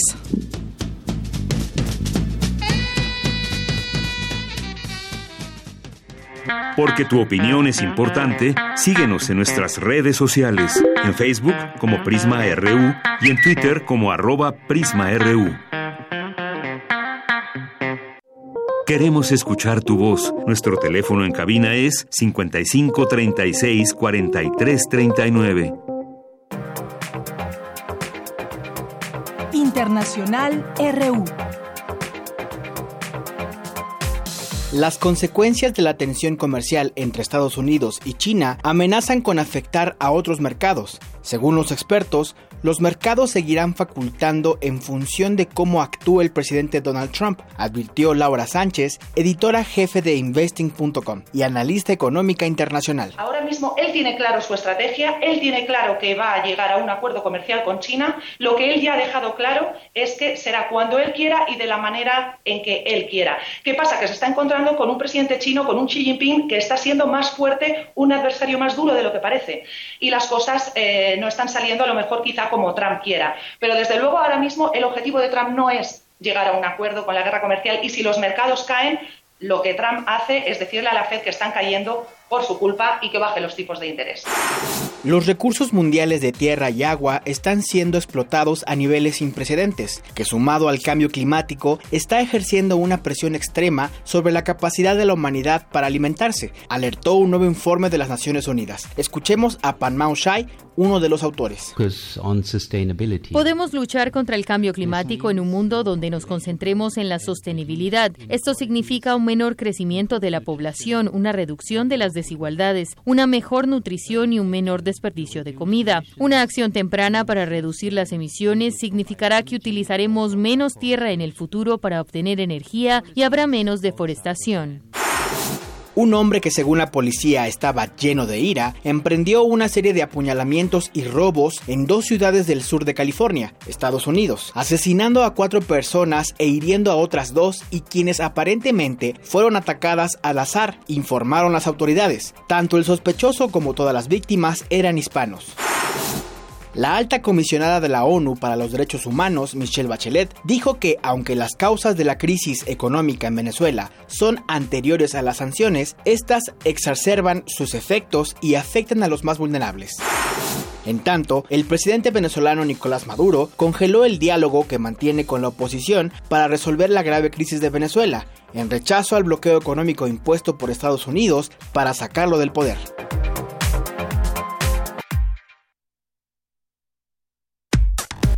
Relatamos al mundo. Relatamos al mundo. Tu opinión es muy importante. Escríbenos al correo electrónico prisma.radiounam@gmail.com. Continuamos dos de la tarde con 23 minutos. Al inicio de esta transmisión del programa de Prisma RU les decíamos que platicaríamos con Diego Salazar, que es periodista y escritor cubano. Peruano.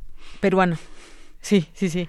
Y eh, pues bueno, este libro que tengo en mis manos se llama No hemos entendido nada. ¿Qué ocurre cuando dejamos el futuro de la prensa a merced de un algoritmo? ¿Cómo estás, Diego? Bienvenido. Muy bien, muchísimas gracias por la invitación. Contento de poder conversar. Oye, pues muchas reflexiones que nos dejas en torno a lo que podemos leer en estas páginas. Nos llevas a, pues... Eh, reflexionar en torno a lo que hoy es hoy el periodismo, o qué queremos del periodismo, o hacia dónde lo llevamos en estos tiempos de la era digital.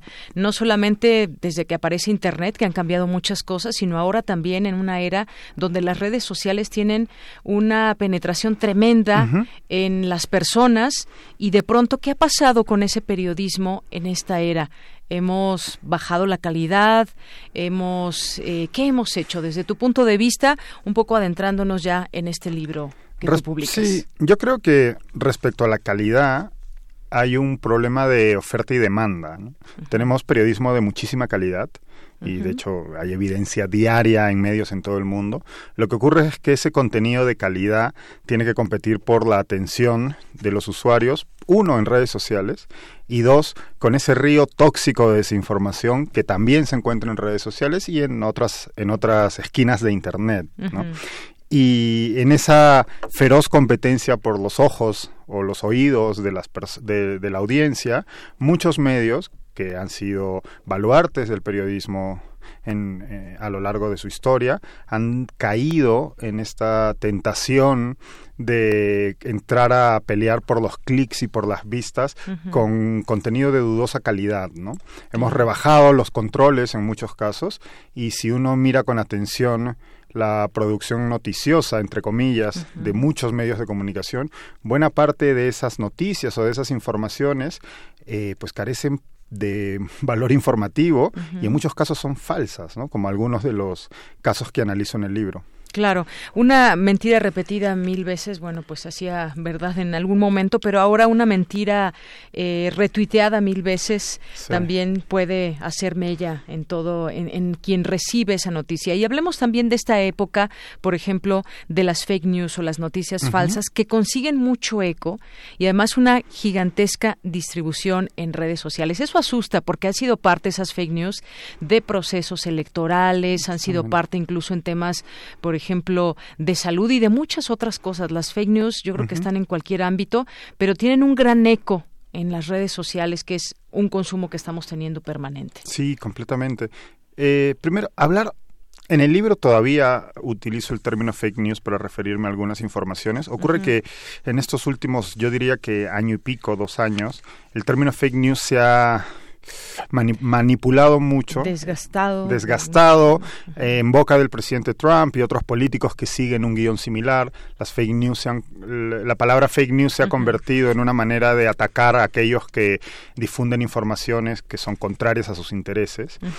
Y siempre ha existido eh, por un lado, información falsa, información no verificada, información poco rigurosa, y también siempre ha existido eh, personas eh, interesadas en confundir a la opinión pública. Sí, que lo hacen con toda la intención, desde incluso un medio de comunicación, por ejemplo. El problema es que hoy en día, precisamente gracias a redes sociales y otras herramientas que tenemos a nuestra disposición en Internet, el alcance que pueden llegar a tener este tipo de informaciones es brutal y además es muy barato producirlo, ¿no? Durante la campaña norteamericana en el año 2016 se descubrieron que había estas troll farms en países eh, del este europeo, donde eran personas que sin ninguna ideología, solo interesados en el dinero publicitario que podían obtener, producían informaciones absolutamente falsas, inventadas, para eh, obtener un rédito económico. Pero a la vez, si bien este podía ser el origen de lo que conocemos hoy día como fake news o desinformación, a la vez los poderosos, las personas responsables de campañas electorales, eh, gobierno, eh, agencias de gobiernos como el ruso, han aprendido esas tácticas de desinformación, han aprendido a detectar las debilidades tanto de las de, en redes sociales como de los medios para explotarlas de manera consciente y adrede, ¿no? Claro. Y es baratísimo hoy en día invertir en Facebook y demás para poder lograr una, un alcance gigantesco para información cuyo único objetivo es confundir a la audiencia. Claro, ¿y de qué redes sociales estamos hablando? Vamos a tomar, por ejemplo, el caso de Facebook, que también tomas en tu libro, y que dices, ha destruido el modelo de negocio de la prensa, pero no ha destruido el periodismo. Y ahí haces una reflexión de la prensa, cómo se ha sostenido a lo largo de los años, y qué pasa ahora con, el, con Facebook, ¿no? Que nos está también como imponiendo esas,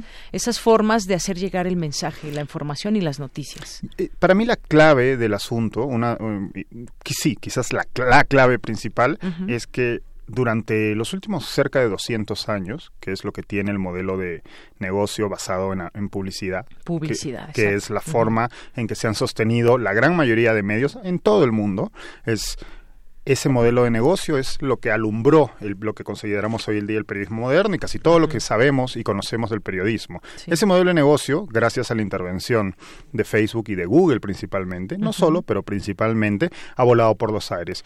¿Por qué? Porque estas dos plataformas o múltiples plataformas que, de las que son dueñas estas compañías son muchísimo más eficientes a la hora de servir anuncios y además son muchísimo más baratas. Es muchísimo más barato colocar anuncios para, eh, para un negocio local en Facebook que de lo que lo era antes poner un anuncio en el periódico. Además, puedes targetearlo para que llegue al público específico que te interesa, ¿no? Así es. Entonces, de esta manera, cuando empieza la revolución digital para los medios, estamos hablando de finales de los 90, principios del 2000, la idea era que esa audiencia de la que los medios eran prácticamente dueños, no había cierto monopolio de la audiencia de cada gran medio en su localidad, esa audiencia se iba a trasladar a internet y de hecho iba a crecer porque ahora el alcance iba a ser muchísimo mayor y por ende la publicidad le iba a seguir detrás, los anunciantes iban a seguir detrás. Esto, como ya sabemos, no ocurrió y no ocurrió por una serie de razones,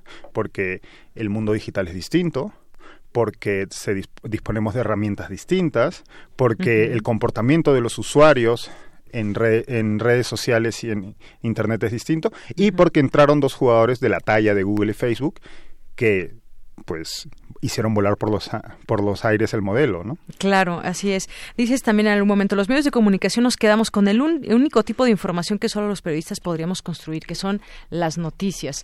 ¿Y cómo construimos ahora una, una noticia en estos tiempos? Y me refiero porque luego falta ese rigor periodístico del que hablas, el el eh, consultar a las fuentes directamente y pones aquí algunos ejemplos muy claros que nos dan cuenta de todo esto. Por ejemplo, la famosa playera blanca que supuestamente diseñó un cantante tan famoso que mueve las masas que es Justin Bieber, por ejemplo. Y entonces haces ahí toda esta reflexión de cómo los medios crearon algo increíble, ¿no? Claro, es curioso cómo los periodistas y en medios no, pasamos el día conversando y hablando sobre Internet, como si todos fuéramos expertos, pero a la vez somos profundamente ignorantes sobre los mecanismos que hay a la hora de utilizar estas herramientas.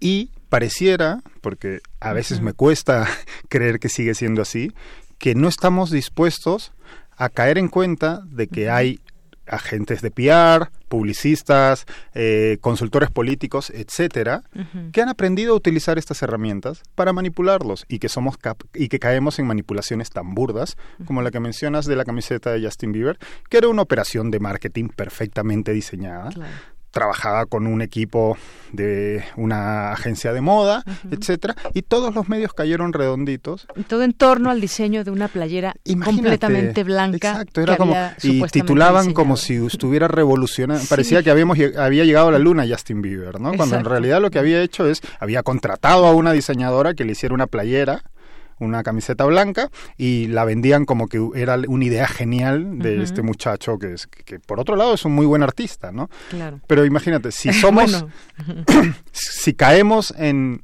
ese tipo de trampas los periodistas.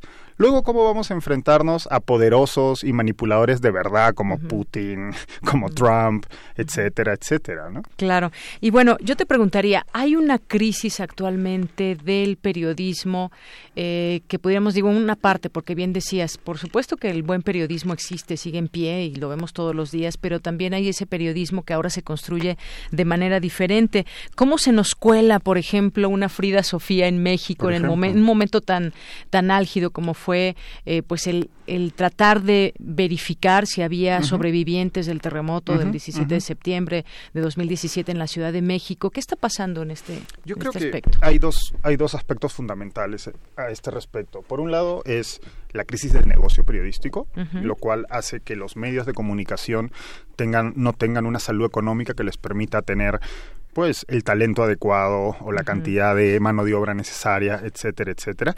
Y a la vez tienes esta necesidad de urgencia que te produce las redes sociales y el mundo digital. No, entonces, si pones esas dos cosas, es un cóctel bastante peligroso, ¿no? Porque tienes menos periodistas haciendo más trabajo, intentando llegar a más usuarios más rápido. Y cómo produces más contenido de forma más rápida, con menos gente, bueno, la ecuación es bastante sencilla, reduciendo la calidad. ¿no? Ah, donde antes un periodista hacía dos o tres informaciones al día, hoy muchos tienen que hacer 15, 20. ¿Y cómo haces?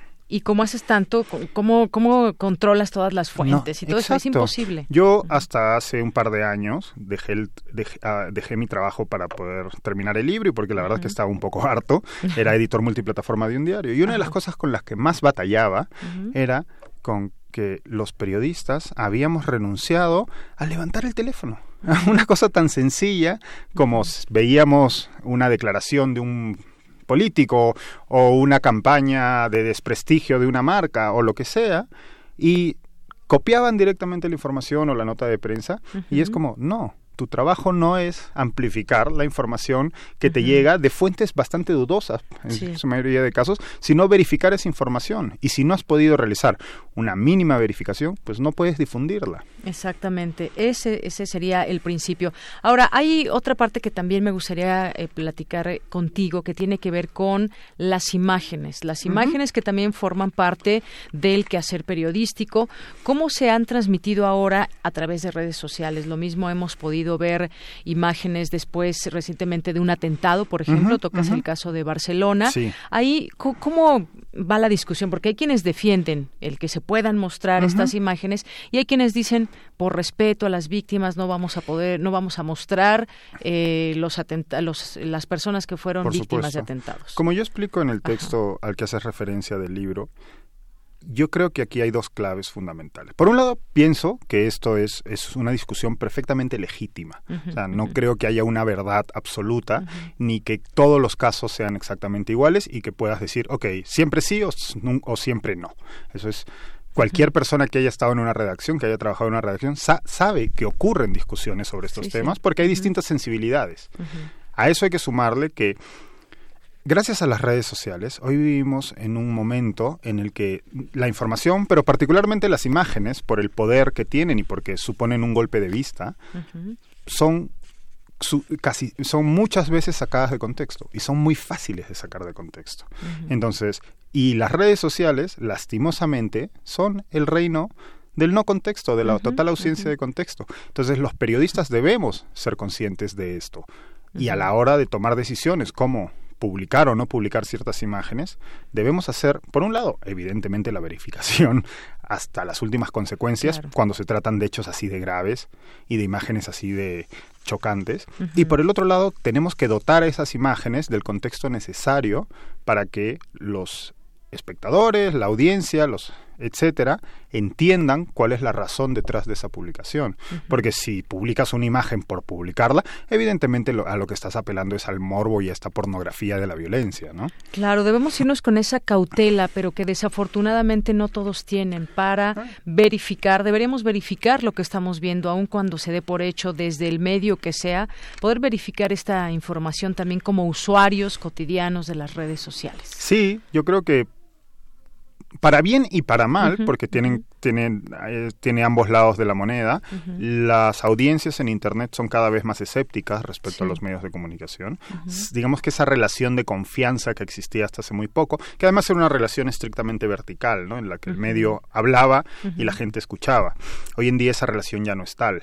Las redes sociales han, le han dado voz y voto en muchos casos a, las, a, la, a los usuarios y los usuarios ya no son tan crédulos. Pueden ser crédulos cuando caen en campañas de desinformación, porque todos caemos en campañas de desinformación. Hay gente que está organizada y dedicada a bombardearnos constantemente, pero a la vez, y tú como periodista lo vivirás, y cualquier periodista lo vive, la gente es cada vez más desconfiada de lo que hacemos. Y eso requiere de nuestra parte, creo yo, un esfuerzo mayor de transparencia. Tenemos que ser más prolijos a la hora de explicar de dónde viene la información que, estamos difundiendo. Y eso solo va a repercutir en nuestro beneficio. Claro, y esa información que además ya queda en Internet y queda esa memoria también del paso de los periodistas, de las investigaciones que se revelan, todo queda ya eso es un cambio fundamental en los modos de consumir y producir información. Hoy en día queda registra de todo, queda registro de absolutamente todo. De eso que eh, estamos diciendo tú y yo ahorita. Esto va a estar en 10 años no sé en internet. Pensando lo mismo, pero ya lo dijimos. ese tweet que luego te, te remordió la conciencia y lo borraste, a alguien, alguien ya le sacó un, pantall un screenshot, un pantallazo. O sea, en Internet una de las cosas fundamentales y sobre las que creo que todavía no, estamos, no hemos reflexionado lo suficiente es el cambio de paradigma respecto a lo que consideramos personal y lo público. ¿no? Hay una cada vez más una mezcla, ahí hay una nebulosa entre aquello que es personal y público. Yo por norma pienso que todo lo que ocurre en Internet es público. Claro, sí, efectivamente. O sea, pienso y que todo, lo que publicamos también. Y todo puede que pongas, eh, puede que pongas el candadito en tu perfil de Instagram o de Facebook, ¿eh? pero por norma, lastimosamente, y esto es una nueva realidad, siento que la gente más joven que nosotros lo entiende mejor y su, su concepto de privacidad está evolucionando. Evidentemente habrá a quien esto le parezca mal, yo no creo que sea necesariamente malo, es distinto y puede tomar caminos insospechados, pero para poder gestionarlo, primero hay que comprenderlo y eso es una de las cosas que creo que mucha gente, y particularmente los periodistas, hemos sido muy renuentes a intentar entender y comprender las formas en que la comunicación y por ende las relaciones humanas han cambiado a partir de las redes sociales. Claro, entender las nuevas formas de comunicación. Oye, antes de despedirnos, yo quisiera que platiquemos rápidamente también de este último capítulo de tu libro de la posverdad. ¿Qué es la posverdad? Cuéntanos un poco de esto que, que también pues nos lleva a muchas reflexiones. ¿Qué es la posverdad? Es un término bastante resbaladizo. De hecho, a veces me arrepiento de haber incluido ese capítulo porque es un término que siento que va, que sigue evolucionando y esto ha quedado ahí impreso. Sí. ya no te puedes salvar. Ya no me puedo salvar. Eh, yo creo que la posverdad es este ambiente en el que vivimos, por un lado en el que todos desconfiamos de todo, pero por otro lado en el que hemos ido construyendo en conjunto con los algoritmos que dominan las redes sociales, estas pequeñas parcelitas en donde estamos ubicados, ya no existe, digamos, una audiencia promedio, un gran púlpito en donde estamos todos reunidos, esta agora griega que era, digamos, la, el, donde se gestionaba la discusión pública, sino que las audiencias se han atomizado al infinito hoy en día. Y ocurre que muchas veces esas audiencias separadas, esas pequeñas parcelitas de audiencias, no tienen contactos entre sí. Y las redes sociales permiten eso. Uno, y lo puede ver quien quiera eh, informarse acerca de las campañas electorales y la manera en que se, han manejado. Antes los anuncios eh, eh, electorales estaban diseñados para que se vieran por todo, por, para que fueran vistos por todos y, estaba, y apelaban, digamos, a un votante promedio.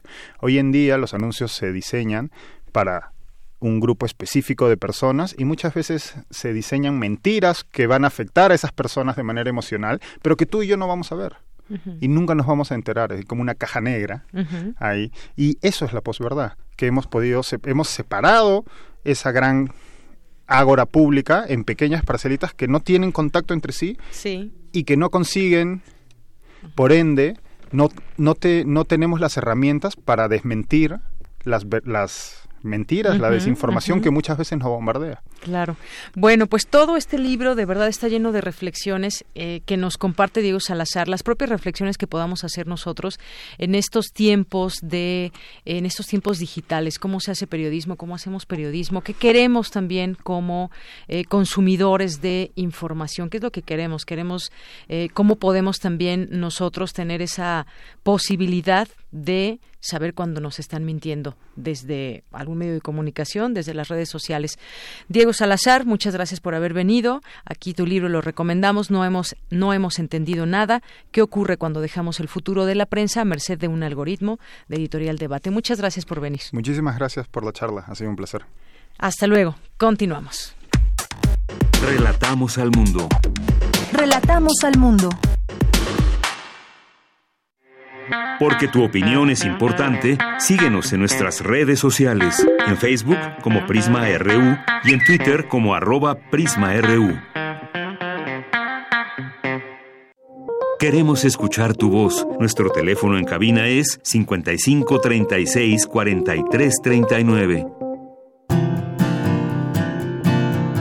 Gaceta UNAM Bueno, nos vamos rápidamente a la Gaceta UNAM y Hugo Huitrón, ¿cómo estás? Buenas tardes. ¿Qué tal, Deyanira? Buenas tardes, un saludo para todos. Bueno, pues aquí en unos un par de minutitos, coméntanos qué dice hoy la Gaceta, qué trae entre sus páginas. Mira, en la portada traemos eh, que le entregan una distinción internacional a cineasta de la UNAM, es al maestro Juan Mora, un premio a la excelencia docente. Este premio lo entrega la Asociación Internacional de Escuelas de Cine y Televisión. Para algunos es considerado el Nobel del, séptimo arte. Esta asociación está integrada por más de 180 instituciones de cine, televisión y medios audiovisuales. Así es, muy importante este premio. La importancia del premio. Y aquí en la portada traemos una un promocional de su película que se va a, a, pasar la próxima semana, el día 16 de agosto, se, se va a presentar. Es su largometraje que se llama La ira o El Seón. Así es. Muy en bien. en otra de nuestras páginas de Yanira tenemos un concurso que hubo sobre eh, hacia relaciones libres de violencia.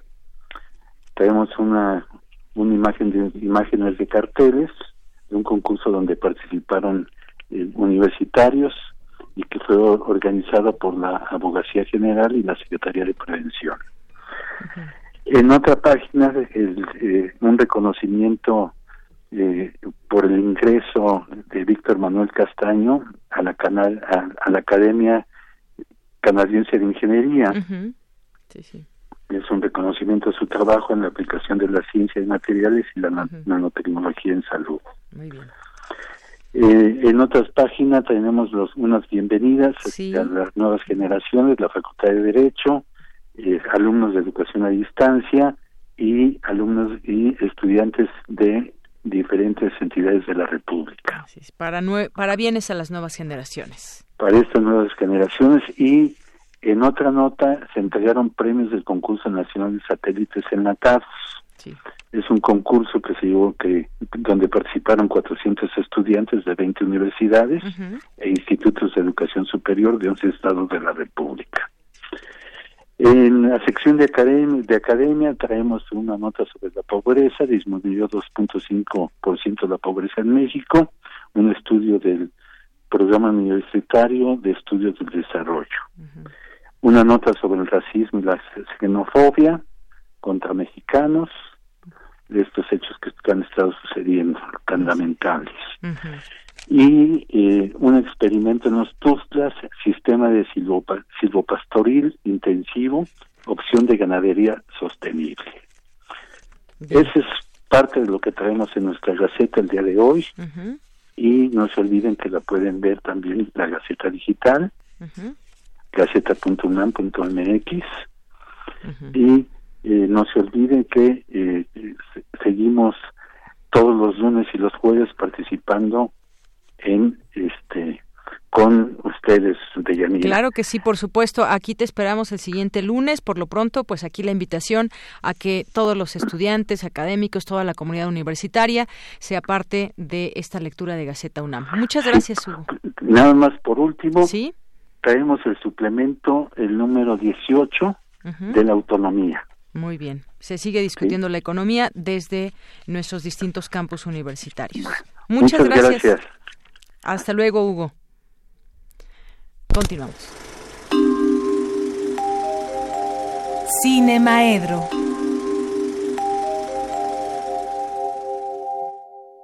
Bueno, y ahora estamos ya en Cinemaedro. ¿Cómo estás, Carlos? Oye, nada, pues es que como extrañamos este, la frase despedida de Hugo. De Hugo, de sean felices. Sean felices, sean felices. Sí, como que nos dejó ahí incompleto sin su. Oye, ya habíamos hablado del, del premio. Reconocimiento a Juan Mora. Así que es. Nos llena de gusto, pero lo que me sorprendió y, iniciamos con esa recomendación se va a exhibir la nueva película de Juan Mora. Vayan a ver. Por supuesto. Yo voy a ir a verla, por supuesto. Ha hecho muchísimas películas, pero ha hecho nada más un par de películas de ficción. Esta sería la tercera. Sí, empezó con eh, la película hablada en, una película hablada en náhuatl, que es este hoy, ¿cómo se me puede olvidar en este momento el nombre, después fue Erendira hablada en, Purépecha y después viene esta última de la ira o el seón, que es una, un, ensayo, un eh, semidocumental, semificción, una reflexión sobre sí mismo y sobre algunos procesos muy importantes en su vida. Entonces, altamente recomendable. Entonces, hoy, en lugar de este, de otra cosa, empezamos directamente con los... Sí, y además se proyectará en las salas del Centro Cultural Universitario en la Cineteca Nacional, ahí para que... Bueno, pues entonces habrá para donde verla. Esta semana me sorprendí. Eh, bueno, primero que nada, el, hace unos días un asalto a la a la casa de moneda, a la casa de moneda mexicana revivió una cuántos centenarios y cuánto era 50 millones me parece 50 millones 1500 centenarios que digamos que ya si en este momento ya no son centenarios sino ya se fundieron lo cual es mucho muy fácil no pero mucho mucho podríamos hacerlo en la estufa de su casa no necesitas ir a una fundición. Esos este centenarios pues ya no serán 50 millones pero pues sí unos 35 millones de pesos en oro. Seguro. No que de todas maneras sigue siendo un gran botín. Este y, han querido compararlo con esta serie de Netflix ah, tan de exitosa en el mundo de la casa de papel. Yo curiosamente apenas el, la semana pasada empecé a verla y terminé de ver las, las dos temporadas. Y por supuesto eh, no tiene nada que ver un robo con otro, nada más que por el nombre de la casa de moneda. A lo que asistimos el, este, en esta ciudad fue a un robo que puedo decirlo sin temor a equivocarme, que me pongan de inspector y les encuentro quién fue.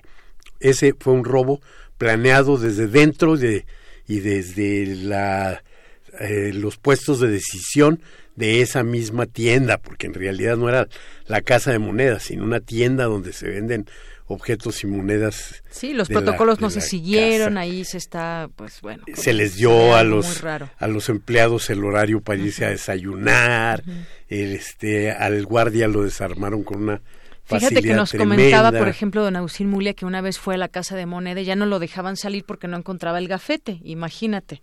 Entonces ahí se violaron todos los protocolos posibles. Sí, no, no. Entonces, bueno, no tiene nada que ver con la otra, que es una ingeniosísima pieza, la de la casa de papel, que este que parece increíble que en qué poco tiempo los españoles hacen ahora una televisión este mejor cuando en los primeros 40 años de, de, este, de historia de la televisión, la televisión ellos era inferior a la mexicana y ahora verdaderamente cuando veo las series de este, mexicanas de Netflix o la televisión abierta, digo, bueno, pero qué barbaridad que no podamos estar haciendo una televisión al nivel de quienes, incluso de quienes iniciaron mucho después en el proceso de la televisión. Pues sí, desde siempre, digo, una reflexión que y una nada que ver entre una un atraco hecho por ladrones viles y vulgares comandados desde los ladrones de cuello blanco seguramente que es por donde habría que empezar a, buscarle y la este la, la obra española en la que siempre tenemos una referencia el canto de los partisanos una referencia a la resistencia, ¿no? Siempre, siempre estamos hablando, siempre están hablando de algo que, aunque sea de manera no muy convencional, está enfrentándose con el sistema y está enfrentando otras, otra, otro tipo de situaciones. Una manera de abordarlo. Yo sí recomiendo ver las dos primeras temporadas de La Casa de Papel porque si se ponen a ver la tercera se quedan otra vez por un año a medias esperando lo que viene. Entonces, bueno, primero vamos las dos primeras. Dentro de un año ver la tercera que seguramente ya pegada con la cuarta. Y ahora, bueno, ver este ver esas dos. Eh, me sorprendió para esta este semana tener recomendaciones para la cartelera comercial. Eso sí que se me hizo una verdadera sorpresa. A ver, y aquí traigo siempre... ¿No? Para anotar las recomendaciones y seguramente también nuestro... En la cartelera comercial, en este momento, sí hay cosas que recomendar. Para quienes son amantes del género del, este, del terror, nos vamos a encontrar con el golem. El golem es una leyenda eh, judía que se hizo se ha hecho varias veces de alguna manera, pero hay una notabilísima obra clásica del expresionismo alemán, que es la de Paul Wegener, quien a la tercera le, le, atinó. Intentó filmarla en 1915, intentó filmarla en 1917, de la de 1915 se guardan algunos este, fragmentos, de la del 17 todo está completamente desaparecida y no sabemos si existieron esas, esas otras dos versiones o nada más nos quedamos con esa eh, extraordinaria película del expresionismo alemán. El expresionismo alemán fue una, un movimiento artístico que impactó toda, todos los campos de las artes. Y ahora es muy fácil recordarlo por el cine, porque está, es, es el género donde surgió el gabinete del doctor Caligari, que se considera la, la que abre las puertas al género. Es donde está el primer Nosferatu y es donde está el primer este, Golem. Pues el año pasado, esta leyenda judía fue filmada en una versión completamente distinta, no tiene nada que ver con la, con la adaptación de una novela en el 20, sino ya es un, este la leyenda sigue siendo la misma por supuesto y entonces parece que es lo mismo el golem es una criatura de barro hecha por un rabino en, la leyenda original que va creciendo y va creciendo y va creciendo, tiene unas palabras inscritas en la frente y el creador puede detenerlo. Nos vamos a encontrar ahora en el este en el en el Golem de 2018 una recreación muy interesante de la este de esa leyenda este original. Muy bien adaptada, obviamente los directores, que son los hermanos Paz, los hermanos Joab y Doron Paz, eh, que se apegan completamente a lo que dicen el este sus escrituras, ¿cómo se llama el, el este el bueno, los libros sagrados en los que se habla del este del golem. Ajá se apegan, conocen bien la, leyenda, es una película israelita de 2018 y está en las cadenas comerciales y realmente es una película que vale la pena ver. Es una película que va más allá de la de lo normal del género de, de terror, porque es una película que sí pone cuestionamientos muy al momento en nuestra época, sobre todo la situación en una sociedad completamente patriarcal y que ve a las mujeres como este seres inferiores y demás, eso va a estar plasmado en esta en esta película. Pero además también en la en la cartelera comercial vamos a encontrar una interesante película de la que les hablé cuando andaba por el Festival de Durango, La camarista de Lila Avilés. Lila Avilés es una actriz este, mexicana que por ahí este, hace unos montón de años, cuando estaba bien chiquita, formó parte de la serie El Pantera, pero que después ha ido desarrollándose y pasó a ser guionista y ahora es una directora que además demuestra tener una buena cantidad de recursos. Está muy recomendada y está en la Cineteca, por si quieren ir a verla. Está en la Cineteca, pues yo lo que les estoy diciendo es que está en todas las salas comerciales también, y le está yendo bien en, este en taquilla. En Cineteca, como siempre tenemos también recomendaciones en Cineteca, pero de las recomendaciones que les tengo yo en Cineteca no me fijé que la camarista seguía ahí. Eh, de todas ya de alguna manera se las había recomendado, pero les ha ido bien y les han extendido el plazo para seguir exhibiéndose. Dolor y Gloria de Almodóvar, de la que ya hablamos un poquito. Este, el libro de imágenes de Jean-Luc Godard, un hombre que a sus 80 años sigue sigue siendo el más audaz y el más investigador y el más innovador en este cine de ensayo y de reflexión que este al que nos tiene acostumbrados en los últimos en sus últimas este, películas la casa lobo película de animación de una animación espléndida en términos de, de técnica y de mezcla de, de, las, de las distintas técnicas y en una calidad tremenda. Sí. Una animación negra, oscura, una animación de este de, no sé, muy muy acorde a, a, ahora que hemos hablado del festival de este de Macabro. No forma parte del festival. Nosotros ya empezamos aquí. Sí, ya se empezó aquí. Ayer ya empezamos. y nuevamente recomendarles eh, una película que se grabó en parte en Radio Universidad, que es Luna Mortis de Rafael Rangel. Muy bien. Entonces, ¿hay opciones ahora? Sí, hay opciones en la en la, cartelera comercial. En la cartelera comercial, hay opciones en la Cineteca Nacional, hay opciones en Netflix, claro que hay. Ahí están todas las recomendaciones que siempre piden y, radio escuchas. Por supuesto, apoyemos el estreno de la película de Juan Mora. Muy bien, también esa. Muchísimas gracias, Carlos. No, gracias. Muchísimas gracias a todo el auditorio. Con esto ya nos despedimos. Hasta mañana, buenas tardes y buen provecho.